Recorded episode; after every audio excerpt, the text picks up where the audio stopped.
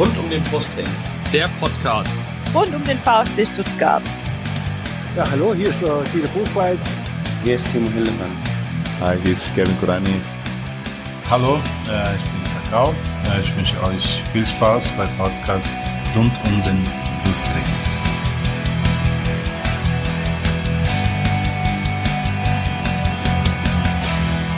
Herzlich willkommen zum Podcast rund um den Brustring. Mein Name ist Lennart.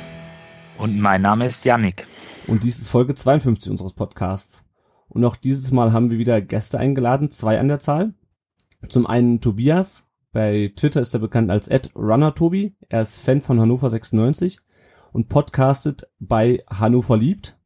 Äh, und unser Hallo erstmal, genau, erstmal Hallo Tobi. Ja, schönen guten Tag aus Hannover. Hallo. Hallo. Und unser zweiter Gast ist Clemens. Er ist Mitglied beim Schwabensturm, der Ultragruppe äh, des VfB Stuttgart, die ihr mit Sicherheit auch schon mal in der Kurve gesehen habt. Hallo Clemens. Hi. Wie wollen wir das heute angehen? Ähm, erstmal stellen wir unsere beiden Gäste vor, den Tobias und den Clemens. Dann reden wir über das 1 zu 1 des VfB in Bremen. Äh, dann über den 5 zu 1 Heimsieg gegen Hannover. Das ist, glaube ich, die erste Folge in dieser Saison, in der wir nicht über eine VfB-Niederlage reden müssen. Ähm, dann reden wir ganz kurz über die aktuelle Situation.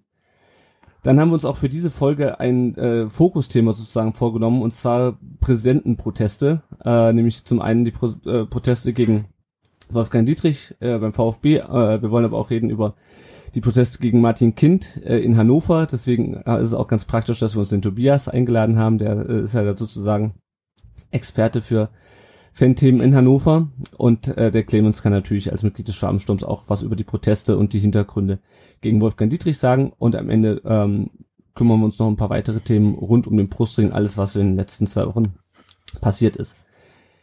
Aber zuerst wollen wir unsere Gäste vorstellen, damit ihr die ein bisschen besser kennenlernt. Wir fangen der Höflichkeit halber mit dem äh, weiter entfernten Gast an, dem Tobias.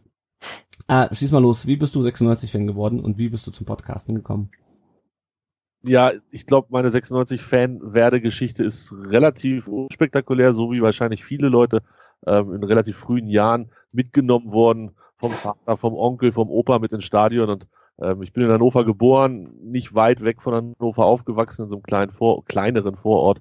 Ähm, und von daher ja, gab es gar nicht groß eine Alternative dazu. Ich meine, als ich, ich bin Baujahr 82, also so in der Zeit Ende der 80er, Anfang der 90er, war 96 jetzt nicht die große Wucht in Tüten, aber ähm, Sehr schön gesagt. Irgendwie bin ich dann doch da hängen geblieben. Also äh, klar hat man auch, insbesondere in der Zeit, als 96 nicht in der ersten Liga war, sich immer so ein bisschen nach dem einen oder anderen Verein umgeguckt, aber ich war da, ich war da relativ einfach gestrickt und habe dann gesagt, wer schön Fußball spielt, der gewinnt mein, in Anführungsstrichen, Herz, aber das wirklich Fan war ich natürlich grundsätzlich von Hannover 96 in der Zeit. Und Podcasten, ich habe vorhin überlegt, wie lange das jetzt schon wieder her ist. Ich vermute so sechs Jahre ähm, war ich zum, zum Football gucken in London, äh, hier NFL Europe oder NFL in Europa.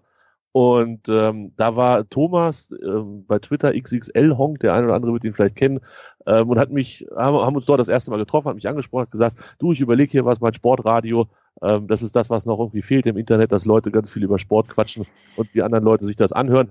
Hättest du nicht auch Bock? Und in meinem jugendlichen Leichtsinn habe ich dann gesagt, ja, komm, plan mich mal mit ein und dann haben wir irgendwann laufen gelernt mit dem Podcast nach und nach und ähm, wurde dann immer mehr und, und immer mehr Gäste und, und immer länger und ich glaube jetzt seit drei Jahren, also seit das ist die dritte Saison jetzt in Folge, wo ich es tatsächlich auf eine Kette kriege, zu jedem Spiel eine Ausgabe, meistens so um eine Stunde plus minus ein bisschen ähm, zu produzieren.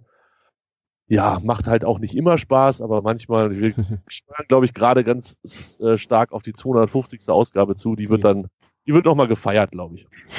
Sehr schön. Ja, äh, zum Thema Fankarriere, ich glaube, ist Hannover nicht 92, da haben wir nicht 92 im Supercup gegen euch gespielt? Ich meine schon. Ich meine, dass Hannover irgendwie entweder Pokalsieger oder Pokalfinalist war.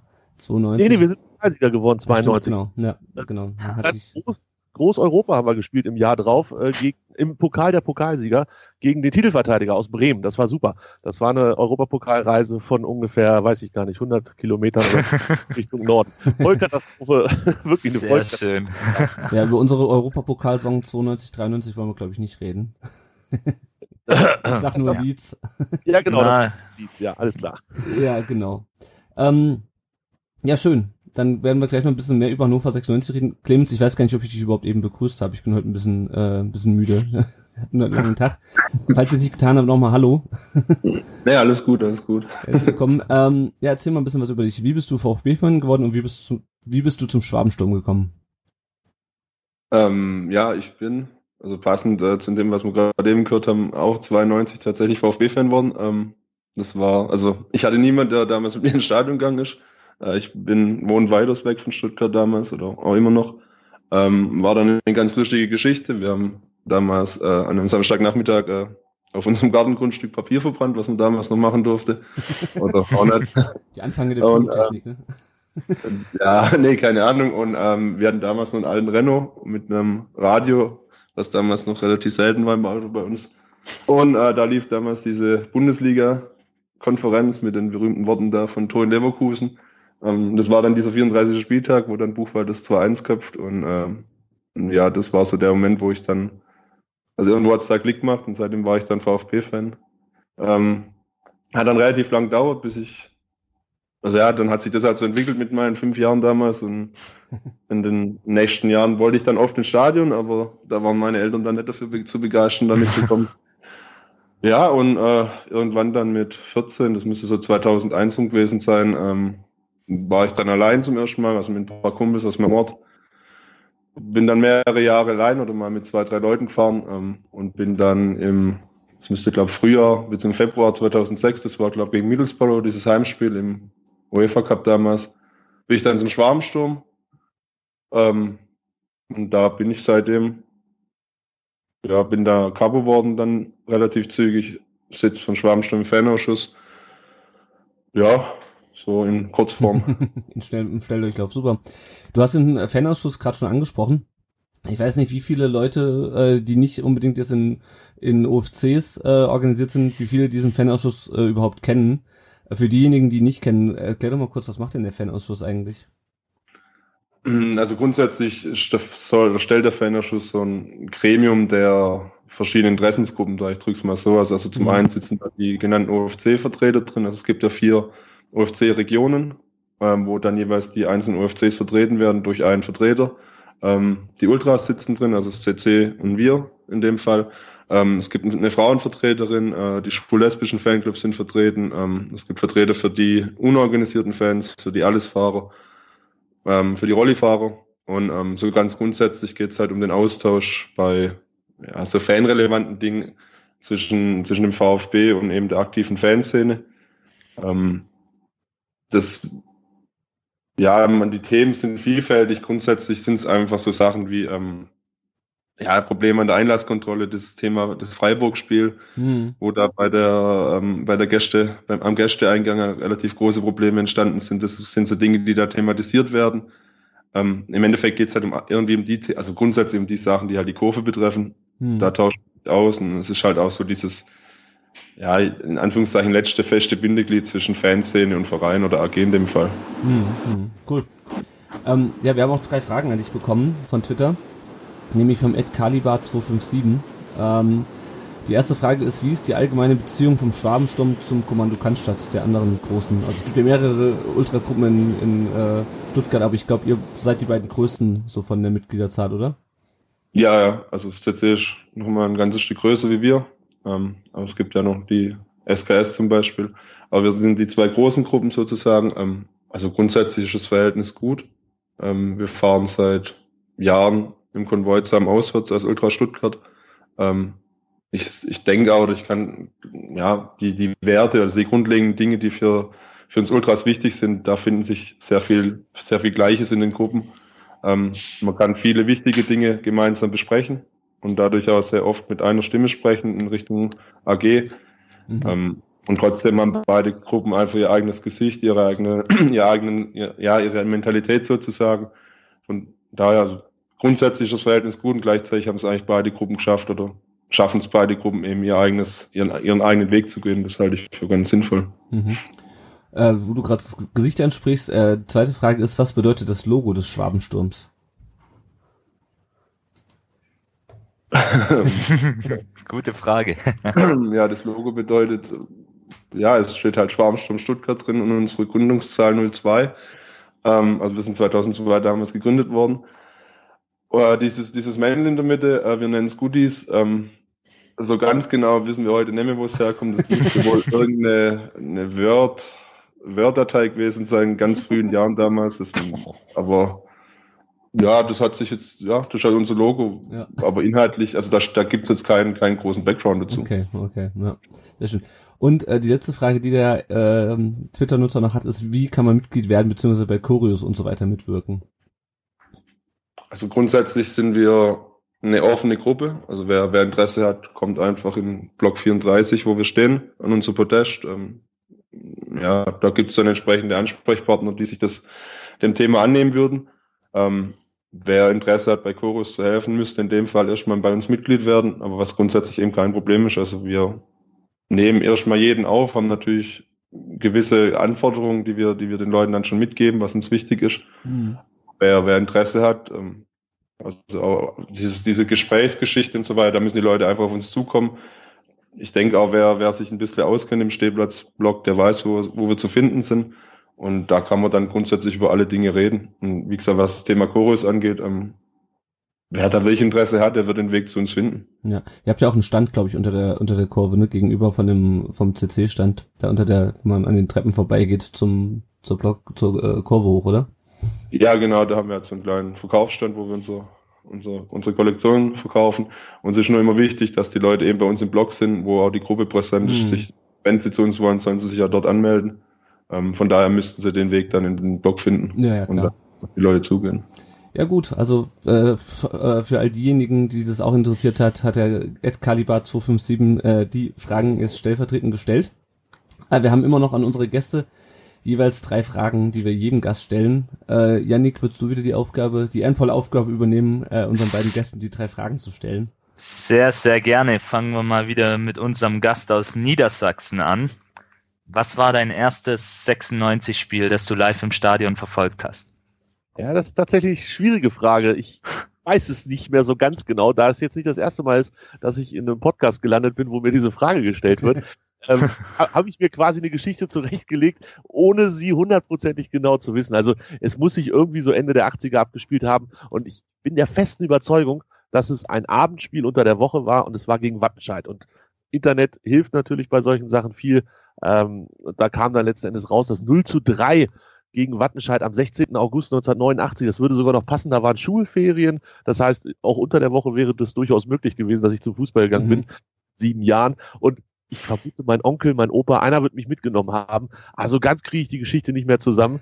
Ähm, besser ist, oder was, ja doch, besser, glaube ich, wirklich ist die Geschichte, wie ich das erste Mal ähm, ohne Familie, sondern ja, mit meinen Jungs quasi ins Stadion gegangen bin. Äh, die Geschichte geht viel besser und die kann man auch besser erzählen, weil sie einfach wahr ist, weil ich mich da auch noch sehr gut dran erinnere. Ein Kumpel von mir hatte sich beim Konzert, ich glaube Metallica war es in Hamburg oder so, einen Tinnitus zugezogen und lag im Krankenhaus. Und wir sind dann aus Garbsen, dem Vorort von Hannover, in die große Stadt gefahren, haben ihn besucht im Krankenhaus, waren ganz nett.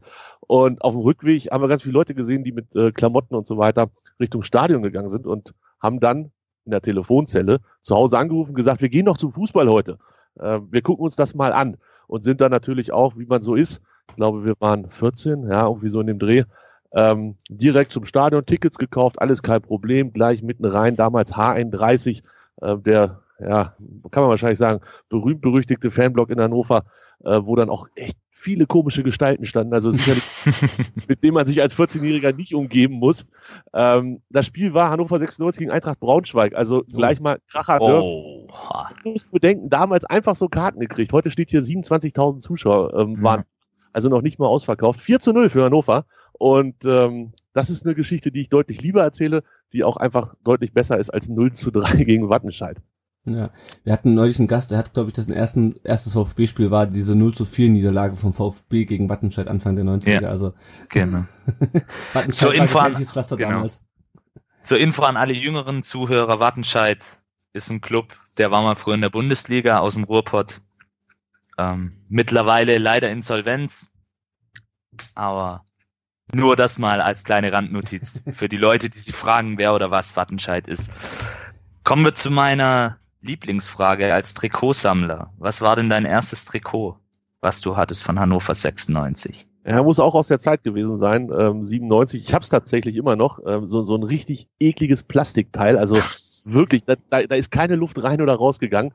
Ähm, so ein Reebok-Teil von 1997 ähm, mit Gilde Pilsener, hier dem lokalen ähm, Bier aus Hannover. Damals als Sponsor vorne drauf. Eigentlich relativ hübsch, mit, mit so, also rot natürlich und dann äh, so, so ein breiterer weißer Streifen, zwei kleinere, schmale, schwarze Streifen dazwischen. Ähm, sieht wirklich gut aus. Der Kragen hat mir damals schon gefallen und äh, es liegt auf jeden Fall bei mir noch im Schrank. Sehr schön, sehr schön. Und dein Platz im Stadion ist wo? Wo bist du zu finden? Ähm, ganz untypisch. Ich habe keine Dauerkarte. Trotzdem komme ich wahrscheinlich auf, weiß ich nicht, 15 von 17 Heimspielen und 10 von 17 Auswärtsspielen pro Saison. Ähm, bin Steher, aber auf der anderen Seite des Fanblocks. Also bei uns ist ja im Norden ähm, Mhm. die Fans zum Stehen und oben im Oberrang stehen sie ja und sitzen sie gemeinsam und gemischt. Und ich bin meistens auf der anderen Seite, dort, wo die Gästefans sind. Also wer schon mal aus Stuttgart äh, nach Hannover gefahren ist, sich das dort angeguckt hat, ähm, der, der Fanblock ist ja, wenn man aufs Spiel guckt, von der Südseite oben links und ich Mhm. stehe immer so mittig Mhm. hinterm Tor, ich sag mal so meistens die Grenze, wo dann die Heim- und die Gästefans aufeinandertreffen. Hat mehrere Vorteile. Auf der einen Seite, man kann sich mit Leuten treffen, die man ja meistens aus dem Internet kennt, ähm, vom anderen Verein. Man kann mit den Leuten aus Hannover relativ spontan hingehen, weil der Bereich ist quasi nie Dortmund und Bayern mal ausgenommen, ausverkauft. Das heißt, man kann dann auch noch einen Tag vorher oder zwei Tage vorher ein Ticket kaufen. Und ähm, ich sitze nicht so gerne im Stadion, deshalb ist es sehr schön, dass es dort auf der Seite gibt es zwar nur Sitzplätze, aber man kann hinter der letzten Reihe im Unterrang ganz gut stehen, kommt dementsprechend schnell zum Bier holen, Bier wieder wegbringen und wenn Spiel so ist, wie es in letzter Zeit immer ist, kann man mit Abpfiff relativ zügig das Stadion auch wieder verlassen. Sehr schön. Coole, coole Fangeschichte auf jeden Fall. Ähm, jetzt kommen wir zum Clemens. Auch an dich die Frage natürlich mit VfB-Background. Was war dein erstes Spiel im Stadion? Das war das 0-0 gegen Köln 2001 am ersten Spieltag. Das müsste also irgendwann im August gewesen sein, 2001. Da, wo dann, glaube ich, die ersten drei Spiele tollerweise alle 0-0 ausgegangen sind. Gleich mal das volle Programm. Das Genau, das war klasse. Gegenteil von unserem Gast. Sehr cool. Und auch an dich die Frage, meine, Fa- mein Favorit, wie ich schon erwähnt habe, dein erstes VfB-Trikot. Äh, Mein erstes VfB-Trikot war das Trikot mit Wifit, also noch Südmünchen Wifit, mit diesem ja, heute etwas undenkbaren blauen Anteil vorne drauf. ähm, Stimmt, ja. das war, ja, das, ja doch, das war, glaube das erste Trikot, was ich dann geschenkt gekriegt habe. Sehr schön. Das Trikot des magischen Dreiecks quasi. Genau, genau, genau. Sehr, sehr cool. Und du hattest es vorhin kurz erwähnt, aber trotzdem nochmal zum Mitschreiben für alle dein Platz im Stadion. Ja, das ist äh, Block 34a, also Cannstatter Kurve. Cannstatter Kurve. Und auf dem Podest, du bist ja einer der Vorsänger vom Schwabensturm. Genau, ich bin aktuell Vorsänger, ja. Alles klar. Sehr gut. Gut, dann würde ich sagen, reden wir mal über das erste von zwei nicht verlorenen Spielen. Ich muss das immer mal wieder betonen, weil das für uns äh, in letzter Zeit so außergewöhnlich ist, weil der letzte Sieg ja schon irgendwie vor dem Hannover-Spiel jetzt im Dezember war. Äh, wir reden aber erstmal über das Bremen-Spiel. Äh, Tobias, ich weiß nicht, wie viel du von unserem Spiel gegen Bremen gesehen hast. Ich weiß nicht, wie aufmerksam du die, du die Konkurrenz im Abstiegskampf verfolgt hast. Äh, wenn dir noch was zu dem Spiel einfällt, gerne dazwischen krätschen. Ich muss mich da tatsächlich zurückhalten. Ich war an dem Tag beim Eishockey hier in Hannover, habe mir die EC Hannover Indians angeguckt. Ähm, meine Frau hat das Spiel gesehen, die ist nämlich Bremen-Fan. Mir Ah, okay. bleibt auch nichts erspart, aber ähm, von daher, ich werde nicht so viel beitragen können, lausche euch aber aufmerksam. Alles klar. Gut. Ähm, die Aufstellung, die können wir relativ schnell abhandeln. Das war nämlich genau die gleiche wie gegen Leipzig. Äh, also mit der Fünferkette hinten, mit Castro und Askasi war im defensiven Mittelfeld, mit Gomez vorne und mit äh, Zuber und Esswein äh, im offensiven Mittelfeld. Und der Spielverlauf, der wurde auch durch äh, Steven Zuber relativ äh, schnell geprägt. Der hat nämlich in der zweiten Minute bereits das 1 zu 0 gemacht äh, nachdem Gomez den Ball schön weitergeleitet hat, einen langen Ball von Beck. Er hat sich super den Ball genommen, ist der Bremer Abwehr davongelaufen äh, und hat relativ schnell das äh, 1 zu 0 gemacht und wir waren, glaube ich, alle überrascht, dass der VfB in der Lage ist, ein frühes Tor zu schießen. Äh, dann hätte Mario Gomez eigentlich noch das 2 zu 0 machen müssen bei zwei Gelegenheiten. Äh, Klaassen hat dann für Bremen äh, einen Freistoß direkt verwandelt. Ähm, nee, quasi. Quatsch. Nee, war kein Freistoß. Das war gar, war gar kein Freistoß. Nee, aus dem nur- Spiel raus. ja, wirkte nur wie einer, genau. Aus dem Rückraum äh, das 1 zu 1 gemacht. In der zweiten Halbzeit hatte Bremen dann noch relativ viele Chancen und ähm, das blieb aber am Ende beim 1 zu 1 und damit hatte der VfB auch zumindest mal die Negativserie äh, gestoppt. Ähm, wir machen das heute mal anders, als wir das sonst machen. Und zwar hab ich, äh, haben wir euch nach dem Spiel bei Twitter und Facebook gefragt, wie eure äh, Ansichten zum Spiel sind. Und ähm, ich würde diese Kommentare einfach mal vorlesen dann können wir kurz drüber diskutieren. Und wenn uns dann noch was einfällt, was zu dem Spiel noch nicht gesagt wurde, äh, dann reden wir da auch noch drüber. Und zwar ähm, hat der Timo Balle geschrieben, gekämpft und was geholt. Klar, muss spielerisch noch mehr kommen, aber der Einsatz war komplett da. Jetzt muss Hannover geschlagen werden. Ähm, ja, wie fandet ihr denn den Einsatz? Clemens, fang du vielleicht mal, wie fandst du den Einsatz vom, vom, vom VfB in Bremen? Hm, Also ich denke, die erste Halbzeit war also im Vergleich zu dem, was die Wochen davor ablief, gerade in Düsseldorf gut. Aber wenn natürlich da, da die Frage des Anspruchs dann schon äh, gleich bei vielen im Raum stand, aber es war halt einfach anders wie gegen Düsseldorf. Das war, glaube ich, sehr wichtig. Mal zumindest phasenweise gemerkt, dass die Mannschaft willens war, zumindest das Mögliche rauszuholen. Ich meine, ja, das, das ist schon richtig. Also diese zwei Chancen von Gomez, die müssen halt eigentlich rein in der Situation, wo wir sind. Ich meine, hätten wir das Spiel verloren, hätten wir ihn danach zerrissen, behaupte ich. Hm. Weil Wäre es genau in den Situationen wieder kippt, dass das Ding nachher irgendwie unschieden ausging. Also die erste Halbzeit war für mich in Ordnung. Die zweite, muss ich sagen, das hatte dann schon echt viel mit Glück zu tun. Also gerade diese Chance nach dem Eckball, wo ich weiß nicht, wer es war von Bremen, aber ich glaube, aus fünf Metern frei zum Schuss kommt und ihn dann aber drüber setzt. Rashica war das, glaube ich, ja. Ja, ja, ja, ja. also wenn der natürlich reingeht und wir das Ding verlieren, dann, dann wäre, glaube ich, auch im Hinblick auf das Hannover-Spiel eine ganz andere äh, Stimmung entstanden. Von daher war es sehr wichtig, dass es 1-1 ausging. Ob die Leistung dann nachher gut oder schlecht war, ich glaube, das hat dann spätestens nach dem Schlussspiel schon kaum erzählt. Es war, glaube ich, eher wichtig, das Signal zu senden, dass wir nicht verloren haben. Hm, hm. Ähm, Yannick, ähm, ich gu guck mal kurz, was die Leute noch geschrieben haben. Mhm. Ähm, genau, wir haben es gerade schon angesprochen, die zweite Halbzeit war dann, war dann nicht mehr ganz so gut. Ähm, der, das gucke ich mal gerade, der Jörg, Jörg unterstrich K beispielsweise hat geschrieben, erste Halbzeit gut, bis auf die Chancenverwertung. In der zweiten Halbzeit hat dreimal der Matchplan nicht gepasst bzw. gegriffen. Der Kopf ist klar, nur an der Umsetzung fehlt es. Was meinst du, warum in der zweiten Halbzeit der VfB ähm, da nicht mehr an die gute erste Hälfte anknüpfen konnte? War Bremen in der ersten Halbzeit so schlecht und dann so gut in der zweiten Halbzeit oder woran hat es da gehapert, deiner Meinung nach?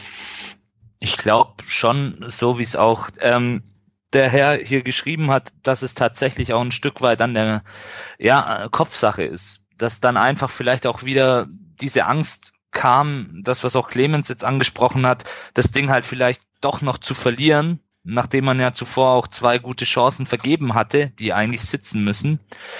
Und ich muss dann aber auch ein bisschen eine Lanze wiederum für die Mannschaft brechen. Die, sie haben sich, es war nicht schön anzusehen, aber sie haben sich dann wirklich auch, hat man in einigen Szenen gesehen, klar war auch viel Glück dabei, aber sie haben sich dann doch auch ein Stück weit zusammengerissen und wenigstens gekämpft und diesen Punkt dann letzten Endes dann auch ja festgehalten und mitgenommen. Von daher spielerisch ist noch sehr sehr viel Luft nach oben. Ähm, dass wir mit sowas zufrieden sind, ja, Clemens hat es auch schon gesagt. Ähm, das ist ein Stück weit traurig, aber letzten Endes denke ich, können wir dann unterm Strich zufrieden sein und auf dieser ersten Halbzeit, die wir hatten gegen Bremen, auch ein Stück weit aufbauen, was ja dann im nächsten Spiel auch passiert ist. Mhm. Da kommen wir aber dann noch nachher dazu. Aber ich glaube, es hat, hat auch viel mit dem Kopf zu tun, weil das eine Mannschaft eine Halbzeit zeigt und dann plötzlich eine andere. Klar ist Bremen dann auch druckvoller geworden nach dem 1-1, musste liefern auch ein Stück weit, weil es für sie ja auch noch ein bisschen um was ging, um den Anschluss an die Europacup-Plätze, aber ja, ich glaube, das hat sehr viel auch mit Mentalität zu tun. Und wenn du davor eine Mannschaft bist wie Bremen oder Frankfurt, die eine Siegesserie hingelegt hat, dann gewinnst du das Spiel in Bremen. Mhm. Wenn du aber eine Mannschaft bist wie der VfB, dann musst du letzten Endes dann auch froh sein, dass du, obwohl du dann letzten Endes diese schlecht, ja, schlecht war sie ja nicht, aber ähm, eben diese Mauer zweite Halbzeit spielst, wenn du dann einen Punkt bei so einer Mannschaft mitnimmst. Ja. Wir haben, ich habe bei Twitter mal kurz eine Umfrage gestartet nach dem Spiel, äh, gefragt, wie seht ihr das Spiel? Äh, 40 Prozent haben gesagt, es ist verdientes Unentschieden, und 39 Prozent haben gesagt, es sind zwei verschenkte Punkte. Da bleiben für die dritte Option, nämlich äh, unverdienter Punkt, bleiben nicht viel, ähm, nicht viel Prozent übrig. Was würdet ihr denn sagen? Äh, eher verdientes Unentschieden, eher zwei verschenkte Punkte oder eher glücklicher Punkt? Ich glaube oder ich denke, ähm, die Entscheidung fiel dann erst durch die Spiele von Hannover und Nürnberg. Dadurch, dass beide verloren haben, Augsburg verloren hat in Freiburg, waren es dann ein gewonnener Punkt. Ich glaube, hätten beide gewonnen oder zumindest einer gewonnen oder im schlechtesten Fall alle drei, hätte jeder gesagt, wir haben zwei verschenkt in der ersten Halbzeit. Mhm. Von daher im Nachhinein gewonnen, aber ich, da, durch diese Abhängigkeit vom Rest, ich, ich, ich finde es eine sehr interessante Frage, aber ich glaube, wir sind, wie gesagt, echt abhängig davon, was, was aktuell andere Mannschaften machen und können, können sozusagen im ersten Nachhinein dann sagen, okay, der Spieltag war gut oder der war eben nicht so toll. Ja. Ja, ja, das ist auch, das haben auch viele geschrieben, haben gesagt, ein Punkt, der noch wichtig werden könnte, schreibt Dominik Dettinger, jetzt müssen wir gegen Hannover nachlegen, äh, wird immer wieder halt auch auf das Hannover-Spiel ähm, verwiesen, wo wir den Punkt dann sozusagen veredeln müssen. Äh, wenn wir mal kurz auf den Ausgleich gucken, äh, der Marc Nikolai Schlecht hat bei Facebook geschrieben, Werder Bremen geht vermutlich als die dämlichste Truppe der Saison durch, weil sie tatsächlich gegen den VfB in zwei Spielen nur einen Punkt geholt haben. Dennoch geht der Punkt heute in Ordnung wenn er am Ende auch unnötig glücklich war, denn zur Pause hätte es eigentlich durchaus 0-2 stehen dürfen. Leider fangen wir dann in der letzten Sekunde der ersten Halbzeit eine Kiste, bei der man tatsächlich die Frage nach dem Torwart stellen darf. Solche Bälle werden hier und da auch schon mal gehalten.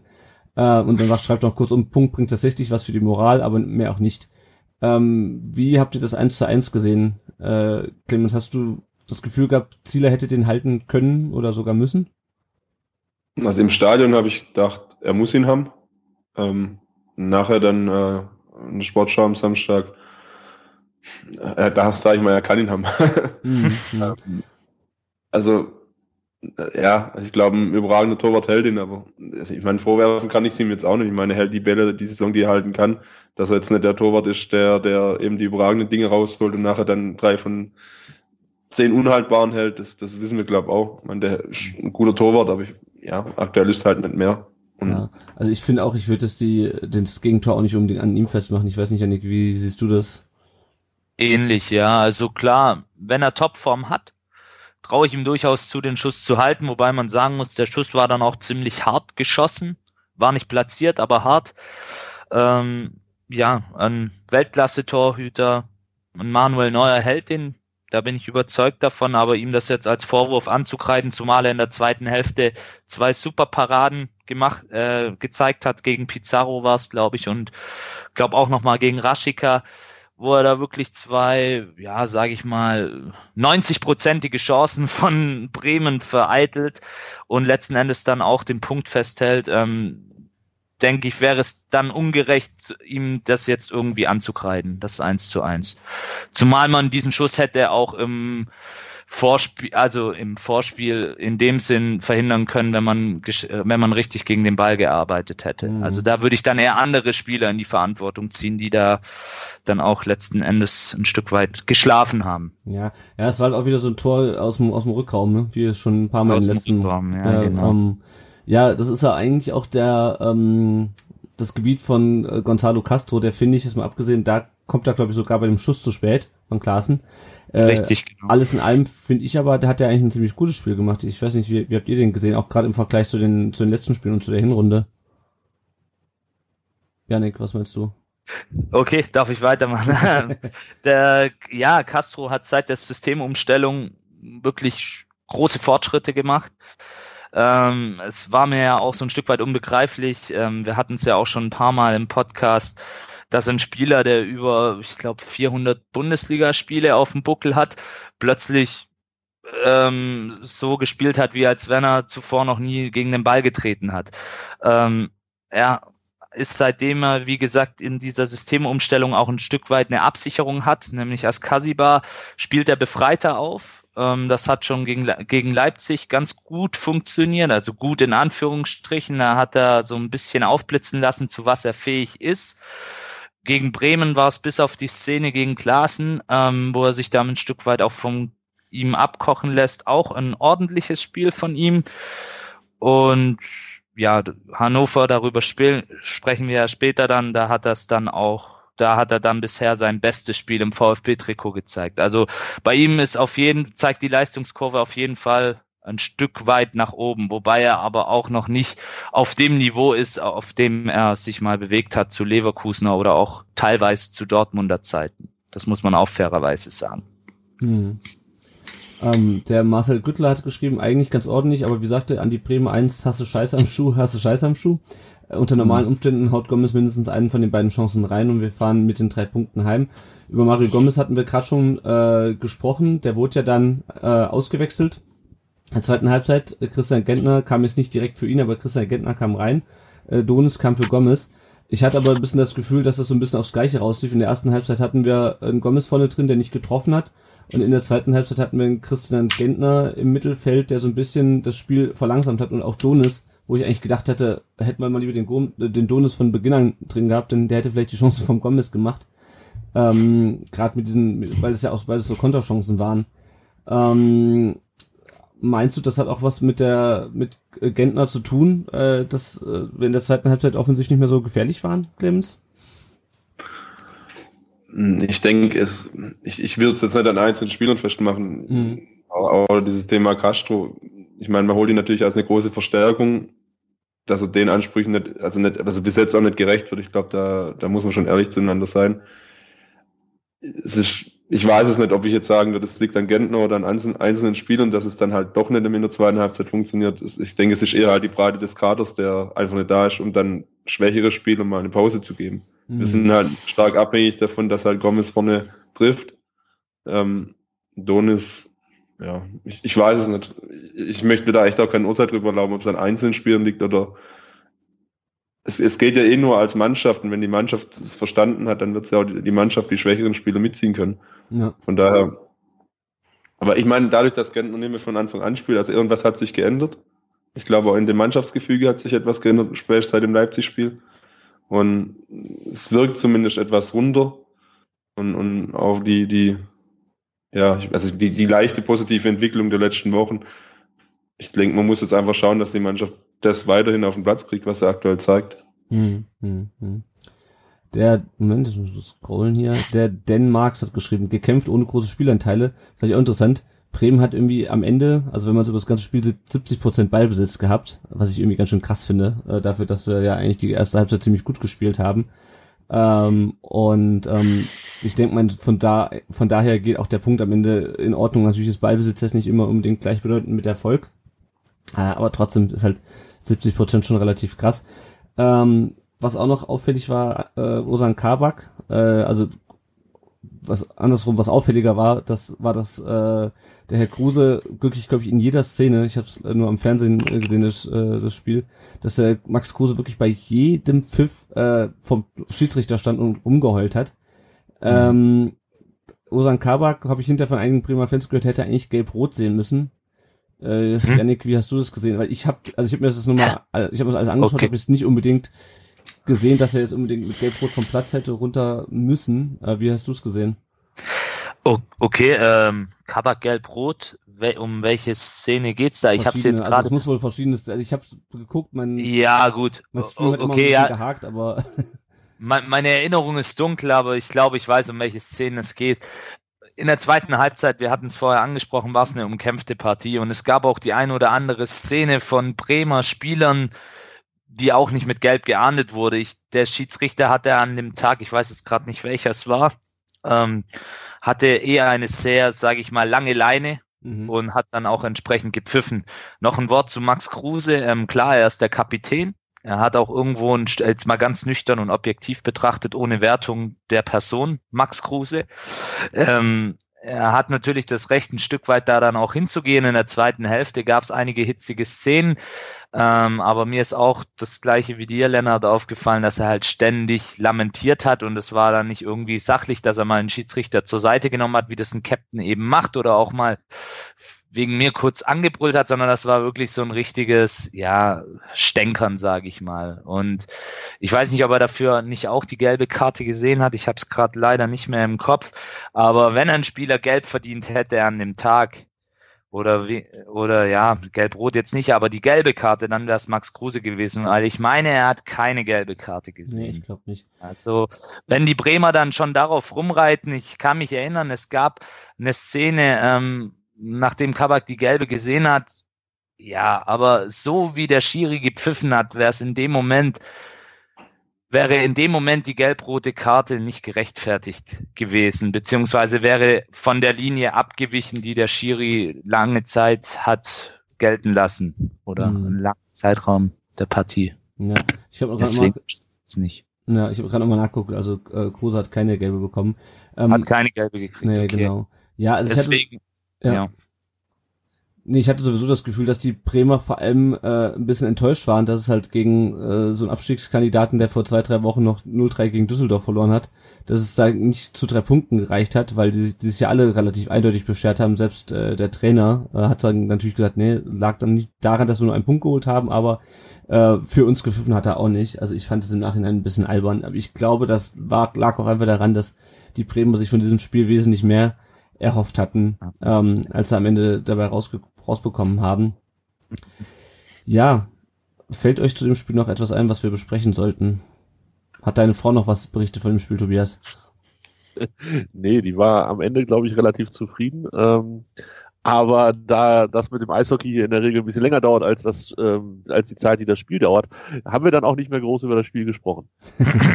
Okay. Sehr gut. Ja, also wie gesagt, es war, ähm, ich denke, wir können am Ende mit dem Punkt äh, zufrieden sein, ähm, über das gesamte Spiel betrachtet.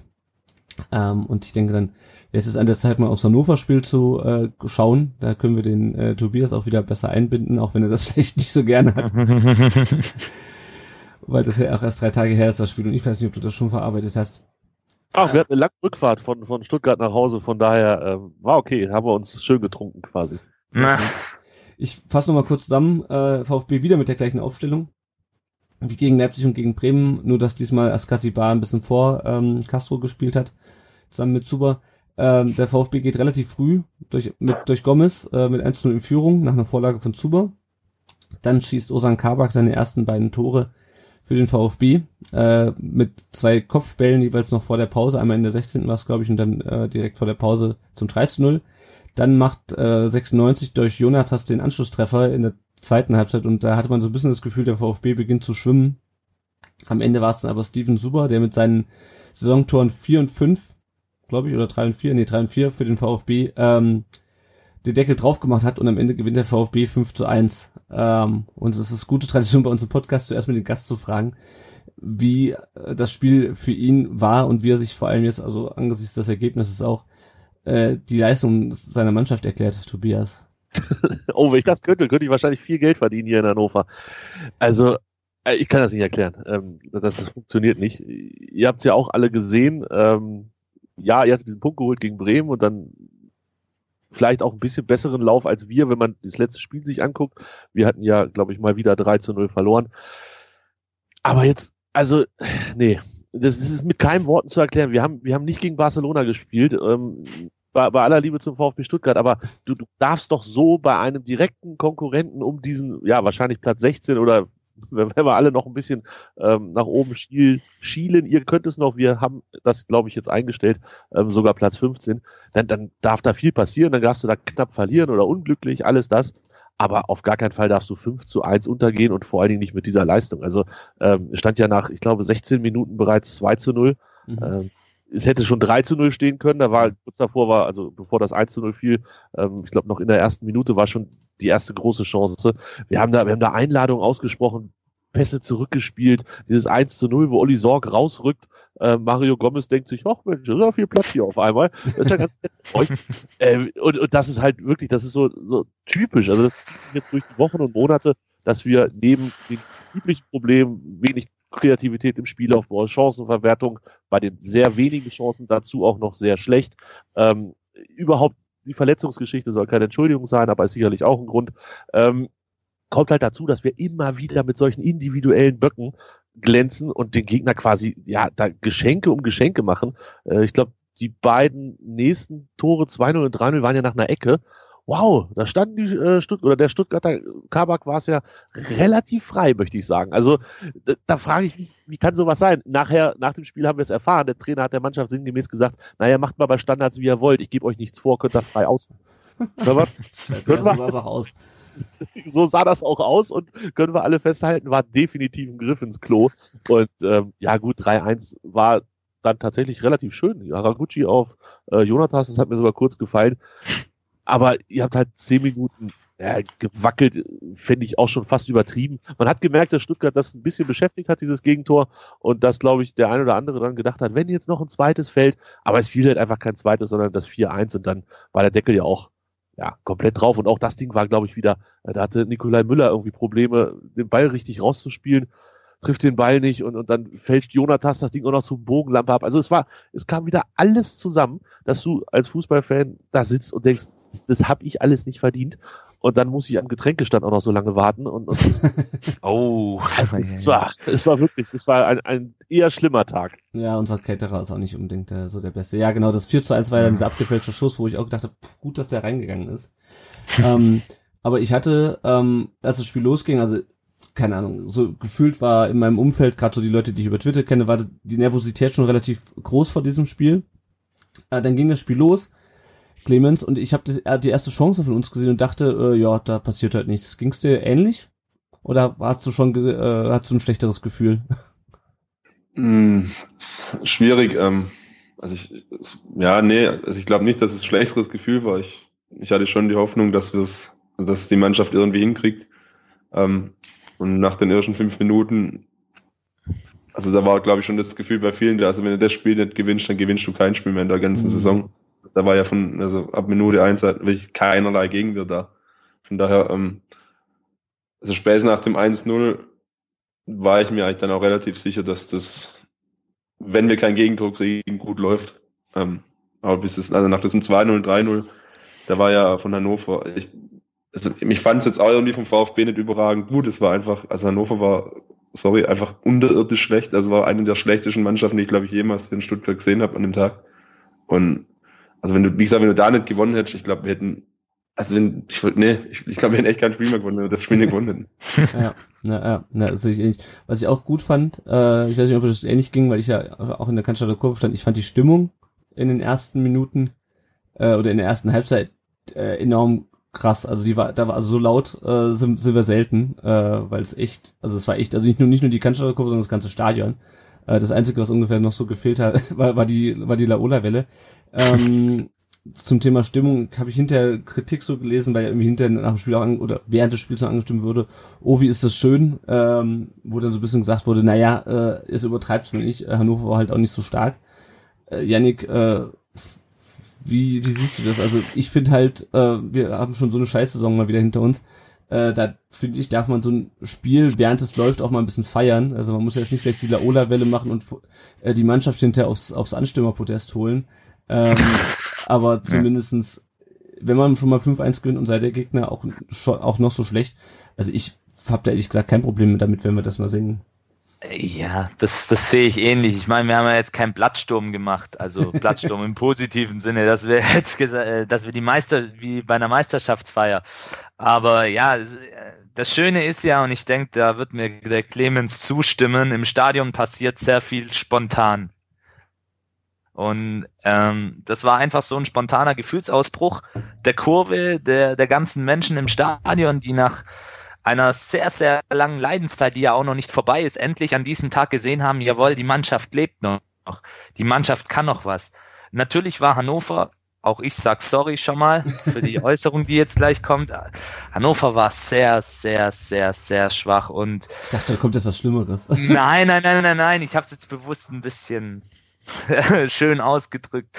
Ähm, und es war wirklich ein Offenbarungseid der Hannoveraner Mannschaft. Und ja, aber für uns war es dann halt, und das ist ja auch wiederum das Schöne an un- unserem Sport, wie nah äh, Freude und Leid dann auch letztendlich beieinander liegen. Und bei uns war es halt die pure Freude, dieses spontane, dieser Ausbruch auch, was ich besonders cool fand, als die Mannschaft dann äh, zur Halbzeit raus in, in oder raus ähm, ab in die Kabine gegangen ist was da dann los war in der Kurve. Man hat noch gejubelt, man hat gefeiert, man hat gelacht, einige haben getanzt. Das war vielleicht auf dem ein oder anderen Faschingsbier geschuldet, aber ja, es war wirklich, es war eine sehr, sehr losgelöste Stimmung in der Kurve und es war einfach mal wieder schön, weil wie gesagt, wir haben die letzten Wochen wirklich, der Tiefpunkt war wahrscheinlich für fast alle das 3-0 in Düsseldorf. Wir haben so auf die Schnauze bekommen und dann ja, dann passiert das eben mal, dass man auch mal, oh, wie ist das schön, nach einem 5-1 gegen den direkten Konkurrenten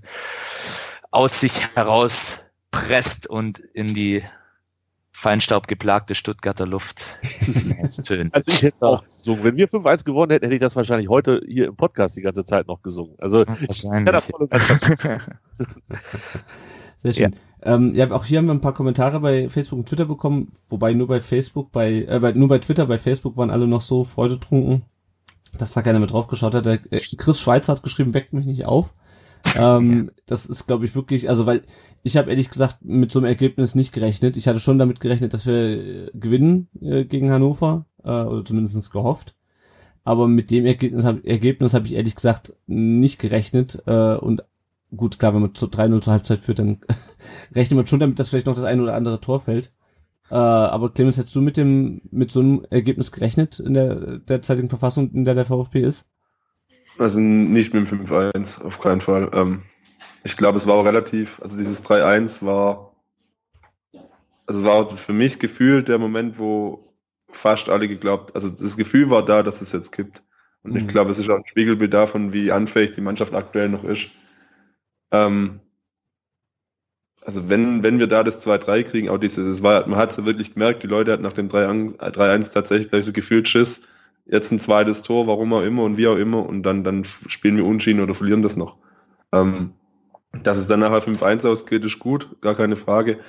Gleichzeitig, also ich sehe es irgendwie so, dieses 5-1, was Hannover bei uns kriegt hat, ist wie unser 3-0 in Düsseldorf. Das ist jetzt mhm. drei Spieltage her und ähm, ich glaube, wir müssen einfach aufpassen, auch dieses Thema Laola-Welle und Ovi ist das schön. Ich glaube, ich finde es, jeder muss da anders mit, mit umgehen. Ich, ich persönlich fand es jetzt eins drüber, weil ich einfach dachte, hey, ähm, ja, also, ja, aber ich kann auch jeden verstehen, der das gemacht hat. Persönlich fand ich es jetzt ein bisschen drüber. Mhm. Aber also wir, wir müssen halt einfach schauen, dass wir nach vier Punkten aus zwei Spielen auch der Mannschaft den, den Eindruck geben, dass sie irgendwas erreicht ist. Mhm. Und ich glaube, das ist gerade die, ja. die Kunst, eben zu sagen, Leute, ähm, wir sind weit in 16 und sind zwei Punkte. Wir spielen jetzt in Dortmund danach gegen Hoffenheim. Ähm, wir haben einfach nichts erreicht.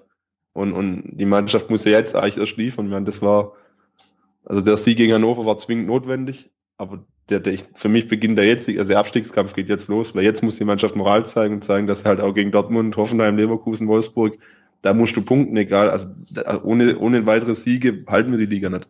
Mhm, mhm. Ja, auf die äh, nächsten Spiele und wie das weitergeht, können wir gleich nochmal äh, drauf kommen. Das ist mir, das finde ich nämlich, sehe ich nämlich ähnlich.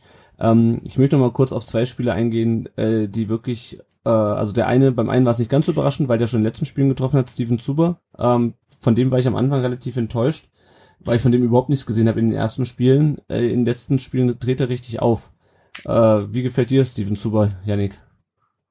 Ja, ähm, wir hatten es auch im letzten Podcast mal erwähnt. Ähm, da hatten wir ja gesagt, er hat gute Anlagen eigentlich, die er mitbringt und die er jetzt eigentlich zeigen muss und genau das ist dann eingetroffen. Mhm. Wie als wenn wir es ihm, ihm nochmal gesagt hätten. nee, ähm, natürlich, er hat es gut gemacht. Jetzt kann man natürlich sagen, klar, es war ein Elfmeter-Tor, es war ein abgefälschter Schuss, aber so ein bisschen scheint bei ihm um jetzt auf die Perso auf den Spieler Steven Zuber ähm, einzugehen, scheint bei ihm jetzt so ein bisschen der Knoten geplatzt zu sein. Und mh, hm, ich hoffe jetzt einfach, dass er diese Leistung in den nächsten Spielen auch gegen größere Gegner, die ja jetzt kommen, ihr hattet es gerade schon mal kurz angesprochen, dass er es da vielleicht auch zeigen kann oder sogar ja eigentlich auch zeigen muss oder nochmal diese Leistung auch letzten Endes bestätigen muss. Weil wenn er in den Spielen vielleicht ein Tor macht oder ein Tor vorbereitet, dann kann man sagen, okay, der Junge hilft uns wirklich. Der, aber ich, ich vertraue ihm da jetzt einfach mal, hm. dass er das, glaube ich, auch jetzt durch dieses Erfolgserlebnis gegen Hannover nochmal, ähm, ja, dass das vielleicht so ein bisschen ein Stück weit Initialzündung auch für ihn jetzt war, um beim VfB jetzt richtig loszulegen. Ja. Der zweite Spieler könnt ihr euch sicherlich denken, äh, Osan Kabak, ähm, mit zwei Kopfballtoren. Äh, Thomas Hitzelsberg hat über ihn hinterher gesagt, der Junge ist so abgeklärt für sein Alter. Er hat enorm gut verteidigt und zweimal getroffen. Das ist schon brutal. Ich bin erstaunt, wie reif er schon ist. Er will alles wissen, sofort Deutsch lernen, alles verstehen, was auf dem Platz passiert. Genau diese Einstellung, solche Spieler brauchen wir beim VfB Stuttgart. Da ist er schon ein Vorbild in seinen jungen Jahren. Ähm, ich fand auch, dass er in den letzten Spielen eigentlich schon ganz gut gespielt hat dass er da mit zwei Toren so explodiert und auch sonst eine sehr gute Leistung gezeigt hat. Er hat, glaube ich, einen Ball sehr gut weggekrätscht. Ähm, Tobias, wie hast du ihn sozusagen von der von der anderen Seite her wahrgenommen, den Kabak? War dir der vorher schon mal irgendwie, hat du den schon auf dem Schirm? Na, den Transfer habe ich natürlich mitgekriegt im, im Winter. Mhm. Äh, dann ist da ja auch eine gewisse Erwartungshaltung, aber ey, ja, also als allen, allen voran, guckt erstmal auf das Geburtsdatum. Der Bengel ist halt wirklich mega, mega jung und ähm, ja, muss sich natürlich in der Bundesliga einfinden. Das ist ein Thema, was wir in Hannover auch immer wieder haben. Wenn du Spieler aus dem Ausland holst, ähm, dann sind die oft gut in ihrer Liga, sonst würden sie vermutlich in die Bundesliga kommen und meistens auch viel Geld kosten. Aber es ist halt einfach ein anderer Schnack in der Bundesliga zu zeigen, was man kann. Und ja, die beiden Tore gegen Hannover waren seine ersten. Herzlichen Glückwunsch dazu. Ähm, aber ja, ihr habt ja die Leistung von Hannover auch schon, schon ganz gut einsortiert. Und ich glaube, so frei, ich, ich kenne jetzt eure fußballerischen Talente nicht, aber so frei, wie der stand bei den Ecken, ähm, hätten wir das vielleicht auch hingekriegt. Schön gesagt. Jungs da schlecht reden? Nein, nein, aber nur nicht durchkriegen. Deshalb, nur weil er jetzt fünf Spiele nicht getroffen hat davor oder sechs waren es, ähm, war nicht alles schlecht und jetzt ist natürlich nicht alles Weltklasse, aber dem Jungen Zeit geben, das ist das Wichtigste. Ja, das sowieso. Ich meine, er ist ja auch Innenverteidiger. Das ist ja nicht seine äh, vor, zuvorderste Aufgabe, irgendwie die, die Buden zu machen. Stimmt auf jeden Fall. Ähm, habt ihr noch was zum Spiel? Ansonsten würde ich nämlich mit dem nächsten Kommentar mir eine perfekte Brücke zum, zur aktuellen Situation und zum... Ach nee, Moment, wir haben noch eine Frage. Stopp. Wir müssen noch kurz über Hannover 96 reden. Der Ed Kurvenjunge Oh. bei Twitter hat gefragt, hat erstmal gesagt, wieder einen guten Gast gefunden. Super, ich nehme an, er meint jetzt, ich nehme das einfach mal an, er meint beide von euch. Er fragt Tobi, äh, beziehungsweise Aufgabe an Tobias, nenne drei positive Dinge an Thomas Doll, wenn möglich eines, das mit Fußball zu tun hat. Ja, ich habe den Tweet ähm, gesehen. Ich habe den Tweet auch, ich weiß gar nicht, der ist schon ein oder zwei Tage alt und ich habe seitdem habe ich mich stark bemüht, irgendwas zu finden. Ähm, ihr merkt, ich stottere so ein bisschen rum und, und kämpfe, das, die richtigen Worte zu finden. Also, Thomas Doll ist natürlich in Hannover, ja, das ist, das ist die mega Geschichte überhaupt. Also der ist jetzt, glaube ich, keine 40 Tage hier. Ähm, man hat Breitenreiter rausgeschmissen. Da gibt es auch andere Meinungen, meiner Meinung nach, aber zu Recht. Er hatte sich da in, die, in der Weihnachtszeit mit diesem Ultimatum, was er gestellt hatte, die Mannschaft muss mindestens drei Punkte holen, Mhm. der Weihnachtsurlaub aus und dann fiel er aus, aber nur für einige, aber nicht für die Brasilianer. Und also er, er ritt sich da immer tiefer in die sprichwörtliche Scheiße. Und deshalb glaube ich, war es ja, um Martin Kinds Lieblingswort zu sagen, alternativlos den Trainer dann zu tauschen. Ähm, ob Thomas Doll da jetzt die richtige Lösung ist, können wir vermutlich jetzt sogar schon mit Nein beantworten. Damals, vor 38 Tagen ungefähr war das, war es ja auch so, dass ähm, solche Namen wie Stefan Effenberg, ähm, wie Felix Magath durch den Raum geisterten und ähm, auch Mirko Slomka, das wäre dann die aufgewärmte Liebe und war wohl die bevorzugte Wahl unseres Präsidenten, ähm, war da in der Verlosung. Ja, und dann habe ich ganz pragmatisch gesagt, naja gut, dann ist es halt Thomas Doll. Dann nehmen wir den halt und dann ähm, werden wir mal gucken. Der hat ja, also, wenn man sich einfach nur anguckt, was er bisher für Erfolge hatte mit, mit Hamburg, mit Dortmund und dann in Ungarn, das war eigentlich alles soweit okay. Klar, der war zehn Jahre nicht in der Bundesliga. Klar, der ist äh, zwischendurch bei Sky äh, ja sehr negativ aufgefallen mit, mit seinen ähm, Äußerungen da zu, zu äh, Thomas und Lisa Müller und, und Nico Kovac und dieser Instagram-Geschichte. Das war alles, das war alles sehr unschön, aber ja, ich habe gesagt, Mensch, ich will mit dem ja auch nicht über Gott und die Welt reden, er soll die Mannschaft auf, auf Vordermann bringen und dann, ja, vielleicht kriegt er das hin. Ähm, Hm. Jetzt gucken wir relativ ernüchtert ähm, auf, das, auf die Bilanz, die Thomas Doll hier geliefert hat. Das sind drei Punkte aus fünf Spielen, 0,6 Punkte pro Spiel. Das ist ganz knapp mehr als Breitenreiter in dieser Saison geholt hatte. Ähm, der Sieg gegen Nürnberg, damals äh, Nürnberg sich, glaube ich, nach zehn Minuten dezimiert auf den Mann mit einer roten Karte, war jetzt auch nicht so ganz glänzend. Und alles andere waren halt wirklich aus der Kategorie Klatschen. Ne? Dreimal 3-0 verloren, jetzt 5-1 in Stuttgart verloren. Und er macht quasi das, wenn man sich die Aufstellung einfach nur anguckt, macht er im Moment das, was Breitenreiter auch gemacht hat. Also die Ideen sind immer die gleichen. Solche kreativen Sachen wie Sorg in die Innenverteidigung als dritten Innenverteidiger und Rutschki als rechten Verteidiger dazu zu nehmen, der dann den Wind nach vorne macht. Das hatte Breitenreiter vor, weiß ich nicht, 20 Spielen auch schon mal geplant Mhm. gemacht und auch relativ erfolglos durchgebracht. Oder Anton mal auf die Sechs ziehen und nicht als Innenverteidiger spielen zu lassen. Solche Geschichten sind nicht sonderlich kreativ, haben unter Breitenreiter nicht gut funktioniert, funktionieren unter ähm, Doll jetzt auch überhaupt nicht. Also mir, mir fällt es sehr, sehr schwer, was Gutes über Thomas Doll zu sagen. ähm, äh, sagen wir mal so, er, er ist nicht vielleicht kann man das irgendwie positiv sehen, aber das finden sicherlich natürlich auch einige negativ. Er ist nicht der, ähm, der, der Phrasen, also Phrasendrescher schon, aber nicht diese, diese ähm, Ausreden. Also wenn, wenn er was gefragt wird, dann sagt er schon, was er davon hält. Und Mhm. ähm, das ist nicht immer klug und da kommt auch oft ganz viel komische Sachen bei rüber. Da hat er dann auch mit seinem Präsidenten was gemeinsam. Der kann das auch ganz gut ähm, im richtigen Moment zu schweigen. Also das kann er nicht sehr gut. Das ist dann der Fehler, den er macht. Ähm, ich weiß nicht. Thomas Doll, ja, sa sagen wir mal so, er versucht, ne? stets bemüht. Äh, oder so. Ja. Ja, ich glaube, es, ist, es, es war ein Fehler. Machen wir uns nichts vor, es war ein Fehler. Mhm. Zweite Personalie, die uns noch aus Stuttgarter Sicht natürlich ein bisschen interessiert, ist Takum, Takuma Asano, der ja, glaube ich, auch wieder an euch verliehen wurde, nachdem er, nachdem wir ihn zurück nach Arsenal gegeben haben. Jetzt habe ich äh, gehört, gelesen, dass äh, man in Hannover darüber nachdenkt, ihn weiter zu verpflichten. Wie, wie siehst du das? Wie, wie macht er sich bisher bei euch? Also bei uns hat er aber das Problem, dass er nur gegen Karlsruhe, also was heißt, es ist eigentlich kein Problem. Es ist gut, dass er gegen Karlsruhe getroffen hat. ähm, das waren aber auch die einzigen Tore so ungefähr, die er für uns äh, geschossen hat. Äh, und auch sonst fehlt ihm so ein bisschen die Zweikampfstärke, die Schnelligkeit. Äh, hat, das, hat sich das bei euch gebessert? Äh, nee, also ich habe vor der Saison äh, bei mir im Podcast gesagt, ich glaube, das wird der Durchbrecher des Jahres bei uns. Ähm, vor dem erwarte ich mir am meisten. Das hat er jetzt nicht gehalten bisher, möchte man, muss man ganz klar so sagen. Ähm, hat, glaube ich, tatsächlich ein Tor geschossen im DFB-Pokal, ähm, übrigens gegen Karlsruhe. Äh, Das kann er scheinbar gut. ähm, in der Liga jetzt nicht, nicht wirklich oft gespielt, ein, zweimal verletzt gewesen, ähm, oft eingewechselt oder ausgewechselt. Ähm, er hat auf jeden Fall noch nicht die Position gefunden oder der Trainer hat noch nicht die Position gefunden, auf der er glänzen kann. Ich weiß ehrlich gesagt auch nicht so ganz genau, welche das sein soll. Also ich hatte irgendwie ein bisschen gedacht, er spielt mehr über die Flügel, aber jetzt versucht das meistens durch die Mitte. Das ist aber auch alles nicht so wirklich ähm, von Erfolg gekrönt. Und diese Geschichte mit dem, es gibt das Gerücht, dass wir ihn jetzt verpflichten wollen, habe ich tatsächlich auch gehört, habe ich ja auch mir ein bisschen Gedanken drüber gemacht, bin aber nicht so wirklich zu einem ähm, zu einem Ergebnis gekommen. Also klar, wir gehen jetzt mal davon aus, dass Hannover 96 steigt ab. Ähm, das ist jetzt nicht das unrealistischste dieses Jahr.